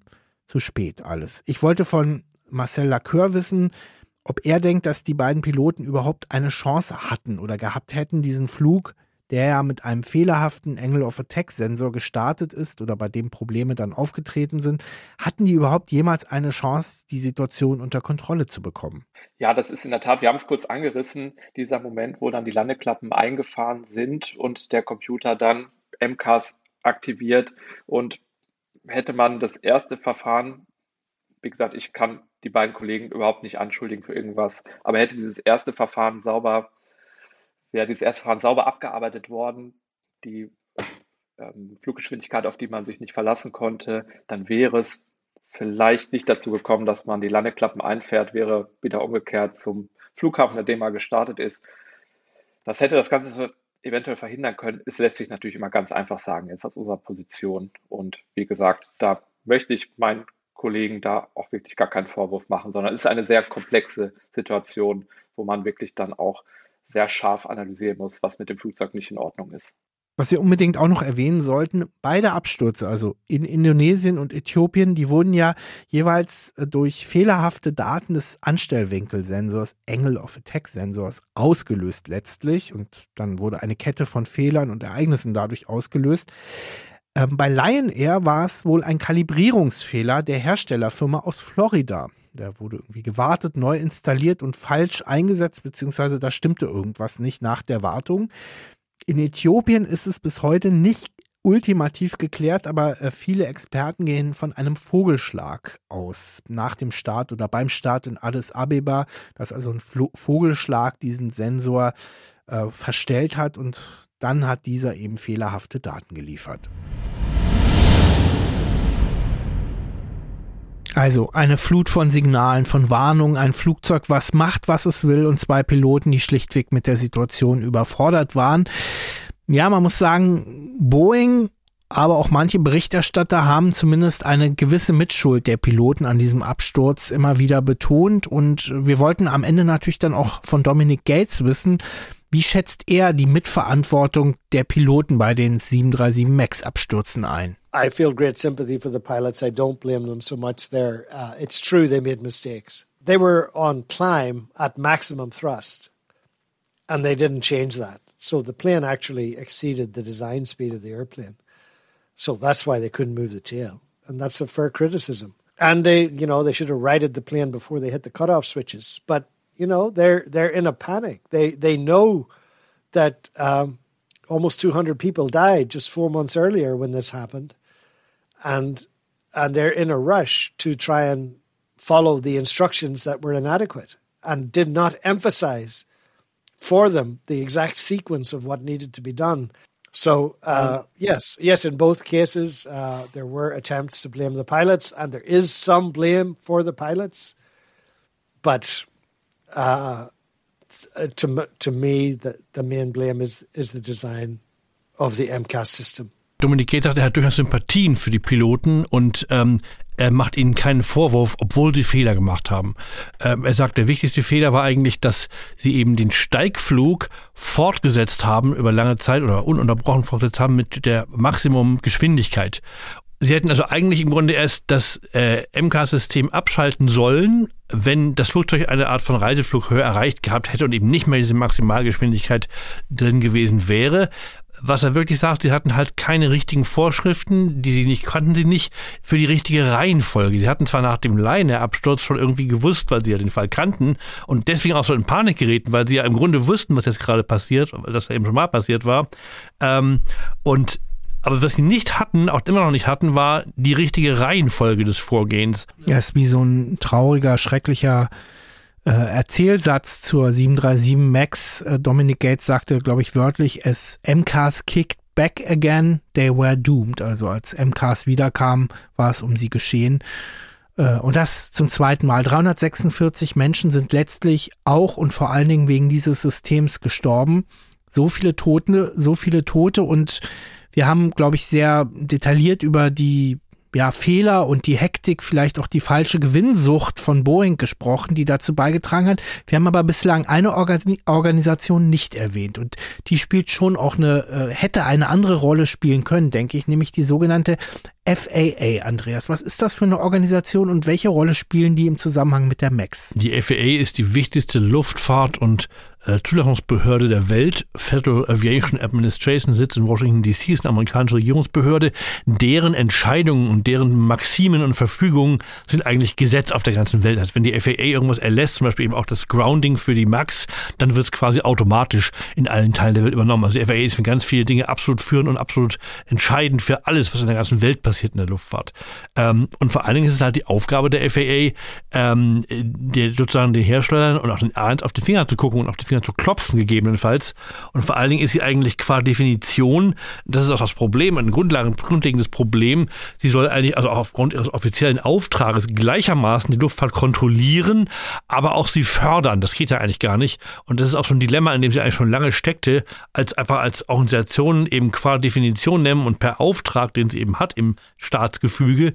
Ähm, so, und das Problem war eben auch sehr stark, dass hier, und das hat sich noch nie so stark gezeigt wie bei der Max, Boeing eine besondere Karte spielte in der Politik in Amerika. Das ist also eine hochpolitische Geschichte eigentlich, weil Boeing gesagt hat zu den ähm, ja, Ministerien und den Herrschenden in Washington zur Regierung gesagt, hier, wir sind unter Druck von Airbus, wir müssen als amerikanisches Top-Unternehmen, Top-Vorzeigeunternehmen müssen wir jetzt sehen, dass wir hier im Wettbewerb bestehen können. Deswegen müsst ihr jetzt, ihr Regulierungsbehörden, uns mal den Weg freiräumen, dass wir hier schnell agieren können und der A320 Neo etwas entgegensetzen können. Ja, und Dominic Gates hat uns auch ganz praktisch erzählt, wie das dann funktioniert hat, die Zertifizierung. Under pressure from Congress, because members of Congress were lobbied by Boeing and the aviation industry to stop the FAA from doing its oversight and instead to transfer that oversight to the manufacturer itself, to have Boeing. And so inside Boeing, there's this uh, organization of uh, more than a thousand engineers whose technically are they're they're Boeing employees. They're paid by Boeing, but technically they work on behalf of the FAA. They do the certification work. And over the years, that organization has grown and grown and grown because over the years, Congress has required the FAA to do less actual testing and certification analysis and to have that done by Boeing and then have Boeing just give the FAA the paperwork and have them look at it. Dominic Gates beschreibt diesen ja schwierigen, kritischen und eigentlich ja wirklich nicht guten Prozess, dass die Politik, also der Kongress und die Regierung im Prinzip die FAA mandatiert hat, gerade eben weil sie für Boeing den Weg freiräumen wollte im Wettbewerb mit Airbus, dass zunehmend eben Boeing selber quasi seine eigene Zertifizierung übernimmt von der FAA. Und das lief so, dass also ursprünglich eine Abteilung es bei Boeing gab von 1000 Leuten, die dann immer noch weiter angewachsen ist, die Abteilung. Die wurden von Boeing bezahlt, haben aber im Prinzip für die FAA gearbeitet und haben quasi diese Zertifizierung vorgenommen als Boeing-Angestellte für die FAA, was natürlich im Prinzip ein völliges No-Go ist, wenn sozusagen der Hersteller sich selbst zertifiziert. Aber Andreas, ich glaube, nach den Abstürzen der MAX und infolge der ganzen auch vom Kongress oder ja von der US-Regierung angestoßenen Untersuchungen, hat sich das wieder ein bisschen differenziert, das Bild. Ne? Also die FAA ist jetzt schon wieder ein kritischer Begleiter zum Glück. Jetzt ist es also wieder absurd ins Gegenteil verkehrt, weil jetzt nämlich gerade aktuell auch die FAA so kritisch hinschaut wie noch nie, was Boeing ein Riesenproblem und in ganz vielen äh, Programmen bereitet. Zum Beispiel die Boeing 777X, also die 777-9 und 8, also die größten noch derzeit in Produktion befindlichen Verkehrsflugzeuge überhaupt, die werden und werden nicht fertig, weil es da verschiedene Zwischenfälle gab und die FAA ständig neue Verfahren testen und neue, auch neue Tests verlangt. Das gleiche übrigens bei der MAX. Ähm, die kleinste MAX, die Strich 7 und auch die größte MAX, die Strich 10, sind beide noch nicht zertifiziert und da reitet die FAA also ewig auf jedem Detail rum jetzt, weil jetzt will sie sich erst recht nicht mehr den Verdacht aussetzen, dass sich ja quasi äh, Boeing nur sozusagen einfach durchwinkt. Es mag populistisch klingen oder wie Stammtischgerede, aber mir ist diese kritischere Haltung der FAA deutlich lieber. Ähm, und ich äh, glaube schon, dass das äh, in, der öffentlichen Wahrnehmung vielleicht Boeing der Hauptschuldige ist, aber so eine Zulassungsbehörde äh, sollte da auch schon kritischer ähm, ein neues, einen neuen Flugzeugtyp oder einen zumindest stark modifizierten begleiten, meine Meinung. Jetzt äh, habt ihr über zwei Abstürze von diesem neuen Flugzeug gehört und gleichzeitig ist die MAX natürlich wieder zugelassen. Boeing hat diverse Veränderungen vorgenommen, unter anderem auch am MCAS-System. Ähm, und ähm, das würde jetzt den Rahmen sprengen, was Boeing alles verändert hat. Fakt ist, äh, das MCAS-System ist deutlich äh, weniger störungsanfällig. Ähm, und wir haben zum Beispiel mal unseren Pilotenexperten Matthias Bayer gefragt, wie oft macht Ihnen eigentlich bei Ihrer Arbeit als 737 MAX-Pilot dieses System Ärger? Mir ist bislang keine Fehlfunktion des MCAS im Flugbetrieb begegnet. Ähm, ich habe auch keine keine übermäßigen ähm, Anstellwinkel erfahren. Also wir haben das Flugzeug im normalen Rahmen betrieben. Systeme oder Sensoren sind bei uns noch nicht ausgefallen, die das ähm, äh, fehlerhaft ak hätten aktivieren können. Deswegen kann ich da gar nichts dazu sagen. Für mich ist das ein ganz normales Flugzeug im Moment. Ja, ich habe äh, natürlich kann auf jedem Flugzeug irgendwann mal irgendwas ausfallen und wir sind ja auch darauf trainiert, dann mit äh, der Situation klarzukommen und das, den Flug auch dann sicher zu beenden. Ähm, ganz speziell das MCAS, das habe ich nur im Simulator jetzt gesehen. Wir haben mit ganz vielen Menschen gesprochen für diese Folge, für die Recherche. Viele habt ihr gehört. Wir haben auch noch ein paar mehr Interviews und Hintergrundgespräche geführt und wir haben fast alle gefragt, ist halten Sie, hältst du die 737 MAX für ein sicheres Flugzeug, also heute, 2024? Und ja, sie haben alle gesagt, ja. Hören wir zum Beispiel mal die Begründung von unserem zweiten Pilotenexperten in dieser Folge, Marcel Lacœur. Ja, die MAX ist ein sicheres Flugzeug. Es wurde Lehrgeld bezahlt, leider. Die MCAS-Entwicklung war unglücklich, aber mit den Updates, die gemacht wurden, ich habe es erwähnt, jetzt nimmt zum Beispiel das MCAS-System beide Anstellwinkelsensoren. Es aktiviert sich nur einmal, es aktiviert auch nicht mehr so heftig, es fährt etwas langsamer dann die Höhenflosse und somit sage ich sehr gerne, dass die 737 MAX ein sicheres Flugzeug ist. Ich muss gestehen, als ich das erste Mal mit der MAX geflogen bin, das war im vergangenen Jahr, ähm, übrigens auch für Flugforensik, das war der Rückflug aus Bologna. Ja, ja, da habe ich mir schon Gedanken gemacht. Ich hatte überhaupt keine Sorge, aber es ist mir aufgefallen, obwohl die Fluggesellschaft damals Ryanair das gut kaschiert hat, also da stand nicht 737 MAX 8 auf der Sicherheitskarte, sondern 737 äh, 8200, was glaube ich auch eine korrekte Typenbezeichnung ist, aber also ich glaube, so viele haben es gar nicht mitbekommen, dass es eine Max war. Ähm, hast du da, hattest du bei deinem ersten Max-Flug ein komisches Gefühl? Nein, eigentlich nicht. Ich bin auch erst relativ kurz und komischerweise zum ersten Mal damit geflogen. Aber was interessant ist, also während doch die Krise anhielt und das Grounding vor allen Dingen anhielt, auch gerade für die diversen deutschen Airlines, vor allen Dingen damals TuiFly, weiß ich eben, die hatten große Bedenken, die Airlines und auch deren PR-Leute. Ja, was machen sie jetzt, wenn die wieder eingesetzt werden können? Wie stellen sie das Vertrauen des Publikums wieder her? Ehrlicherweise, und das ist irgendwie auch eine Lehre, die ich schon aus langen Jahren Luftfahrt äh, gelernt und gezogen habe und eine, äh, einen Schluss, den ich gezogen habe, das Publikum vergisst sehr schnell. Und sofern die Preise stimmen und die Leute pflegen wollen, ist ihnen eigentlich völlig egal im Endeffekt. Und das war hier genauso. Also im Grunde, als die Max zurückkam, war das kein großes Thema mehr. Also ganz wenige Menschen haben irgendwie äh, Panikattacken bekommen, wenn sie auf der Sicherheitskarte lasen, was auf den meisten übrigens gar nicht draufsteht. Ein paar haben es aber draufstehen, 737 Max 8 oder sowas. Ähm, dann äh, haben sie irgendwie Panik gehabt, aber es war die absolute Ausnahme. Ich habe auch eins gefragt danach, habt ihr Probleme? Habt euch kommen sich Kunden gemeldet, haben den Kunden ausgestiegen. Das gab es quasi überhaupt nicht. Also das ist auch eine Lehre, die habe ich eigentlich immer so erlebt, auch nach großen Abstürzen. Da haben alle Angst vor Airline XY, weil die haben gerade einen großen Unfall gehabt und irgendwie zwei Wochen später buchen die wieder heftig, weil die dann irgendwelche günstigen Preise anbieten, um das Geschäft wieder anzukurbeln. Also das Publikum und deren Hirne sind da sehr vergesslich. Ja, die Gedächtnisse, ne?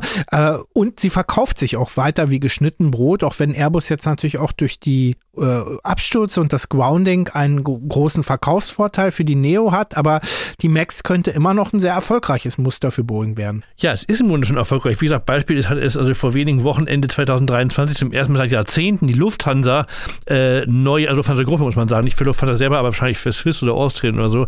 Jedenfalls haben die also definitiv zum ersten Mal überhaupt seit Jahrzehnten in diesem Falle 40 neue Max bestellt, also 737 wobei sie ja eben 1967 schon der echte Launch-Customer waren für überhaupt diese 737. Das ist eigentlich ja in der DNA immer noch sehr viel drin von damals. Ähm, das ist schon auch irgendwie ein Vertrauensbeweis. Und also deswegen ist es im Grunde jetzt schon ein erfolgreiches Flugzeug. Ich habe ja irgendwo nochmal die, die Verkaufszahlen mir rausgeschrieben. Es ist wirklich beeindruckend. Ähm, die Max hat also jetzt fast schon äh, 5900 Orders äh, Ende 2023 gehabt, was eine Menge ist, von den insgesamt ja äh, 11.737, die bis heute bestellt wurden. Also das ist schon in der langen 737-Geschichte ein sehr wichtiges Ausrufezeichen, die Max, auch kommerziell, trotz allem. Also kann man von einem Erfolgsflieger 737 Max sprechen? Hm, ganz so einfach ist es dann doch nicht, denn ja, kurz nachdem Andreas und ich diese Studioaufnahmen für unsere Folge gemacht haben, ist die Max wieder in die Schlagzeilen geraten. Und wenn Flugzeugtypen in die Schlagzeilen geraten, ist das meistens nichts Gutes. Ähm, Andreas, fass doch mal für uns zusammen, was seitdem geschehen ist. Am 5. Januar, nachdem wir gesprochen haben mit Dominik Gates, quasi direkt danach, ähm, ist eine Notlage eingetreten bei einer Alaska Airlines 737 MAX 9 nach dem Start in Portland, Oregon. Dort ist kurz nach dem Abheben eine deaktivierte Nullausstiegstür hinten links hinter der Tragfläche aus dem Flugzeug rausgerissen worden, zu Boden gefallen. Ein großes Loch entstand dort. Zum Glück kamen keine Passagiere zu Schaden, weil die Maschine nicht so hoch war. Äh, sie konnten dann notlanden. Das war auf jeden Fall sehr beängstigend für alle Beteiligten. Dann gab es zunächst große Meldungen, dass wieder ein Max-Problem herrschen würde. Aber es stellte sich schnell heraus, die Max, das Design der Max, die Konstruktionsprinzipien haben daran keine Schuld sondern es war definitiv ein Boeing-Qualitätskontrollproblem und auch vor allen Dingen von Boeings Zulieferer Spirit Aerospace, der für diesen Bereich des Rumpfes und der Tür in diesem Falle zuständig ist. Ähm, die MAX war einige Tage gegroundet, weil die FAA Untersuchungen angeordnet hatte. Dabei stellte sich heraus, es gibt noch weitere Probleme dieser Art bei anderen Flugzeugen, die gefunden wurde. Seitdem darf die MAX 9 aber wieder fliegen, nachdem alles überprüft wurde. Ähm, eine wichtige Folge für das MAX-Programm insgesamt allerdings könnte sein, dass sich die Verzögerung, dass sich die MAX 7, die eine kleinste Version der Boeing 737 MAX, die noch zur Zertifizierung ansteht, dass das sich nochmal massiv verzögert weil Boeing wollte eigentlich heimlich still und leise bei der FAA eine neue Ausnahmegenehmigung erreichen für die MAX 7 wegen eines potenziellen Sicherheitsproblems am Triebwerkseinlass mit der Enteisung. Und das können sie jetzt auf gut Deutsch knicken, deswegen haben sie es auch zurückgezogen. Also das kann sich durchaus verzögernd auf das weitere Gesamtprogramm der Max auswirken. Bleibt uns noch unsere Rubrik, was wir sonst noch rausgefunden haben, aber bisher noch nicht erzählt haben. Äh, da hat, schüttelt Andreas schon den Kopf, weil du hast schon so viel erzählt und hast alles gegeben. Ich habe nur noch eine kleine nette Geschichte, wenn man so will, also bei aller Tragik. Ähm, das gibt's ja immer wieder und gab es auch beim Äthiopien-Absturz, äh, nämlich ein Mann, der etwas zu spät zum Flughafen kam, ein griechischer Geschäftsmann namens Antonis Mavropoulos. Und er war stinksauer, weil man ihn nicht auf seinen Business-Class-Sitz vorne in der 737 MAX gelassen hat. Er wollte unbedingt nach Kenia, ähm, durfte das nicht und das hat ihm am Ende das Leben gerettet. Er hat einen sehr emotionalen Facebook-Post danach losgelassen. So, jetzt habt ihr es aber wirklich geschafft. Wir haben das Ende der Folge erreicht. Ähm, die nächste reguläre Folge von Flugforensik kommt am 12. April und zwar zum El Al-Absturz. Ähm, in Amsterdam. Belmar Ramp heißt das auf Niederländisch, die Katastrophe von Belmar Meer. Äh, eine Frachtmaschine der El Al ist in eine in einen Wohnblock gestürzt. Es gab ein schreckliches, flammendes Inferno und viele Einwohner sind dort gestorben und auch die Insassen des israelischen Flugzeugs. Eine Boeing 747 wohlgemerkt. Ja, ein Jumbo. Ähm, auch ein ziemlich komplizierter Fall. Ich war in Holland für die Recherchen und habe viele Interviews geführt. Ähm, wie gesagt, am 12. April. Ihr müsst euch ein bisschen gedulden, aber dafür gab es diesmal auch eine Folge mit extra Länge. Ähm, falls ihr es noch nicht tut, ähm, Habt ihr ja vielleicht Lust, uns zu unterstützen, zum Beispiel mit einem Patreon-Abo oder mit einer Mitgliedschaft bei Apple als Business Class Supporterin oder Supporter, mit einem Einkauf in unserem äh, stets frisch bestückten Flugforensik Merch Store oder einfach mit einer freundlichen 5-Sterne-Bewertung, zum Beispiel auf Spotify oder Apple Podcasts. Danke Andreas, danke an alle Expertinnen und Experten, danke an unsere Sprecherinnen und Sprecher und danke an euch fürs Zuhören. Wir wünschen euch nicht nur, aber auch mit der 737 Max jetzt allzeit gute Starts und Safe Landings. Alles Gute. gut,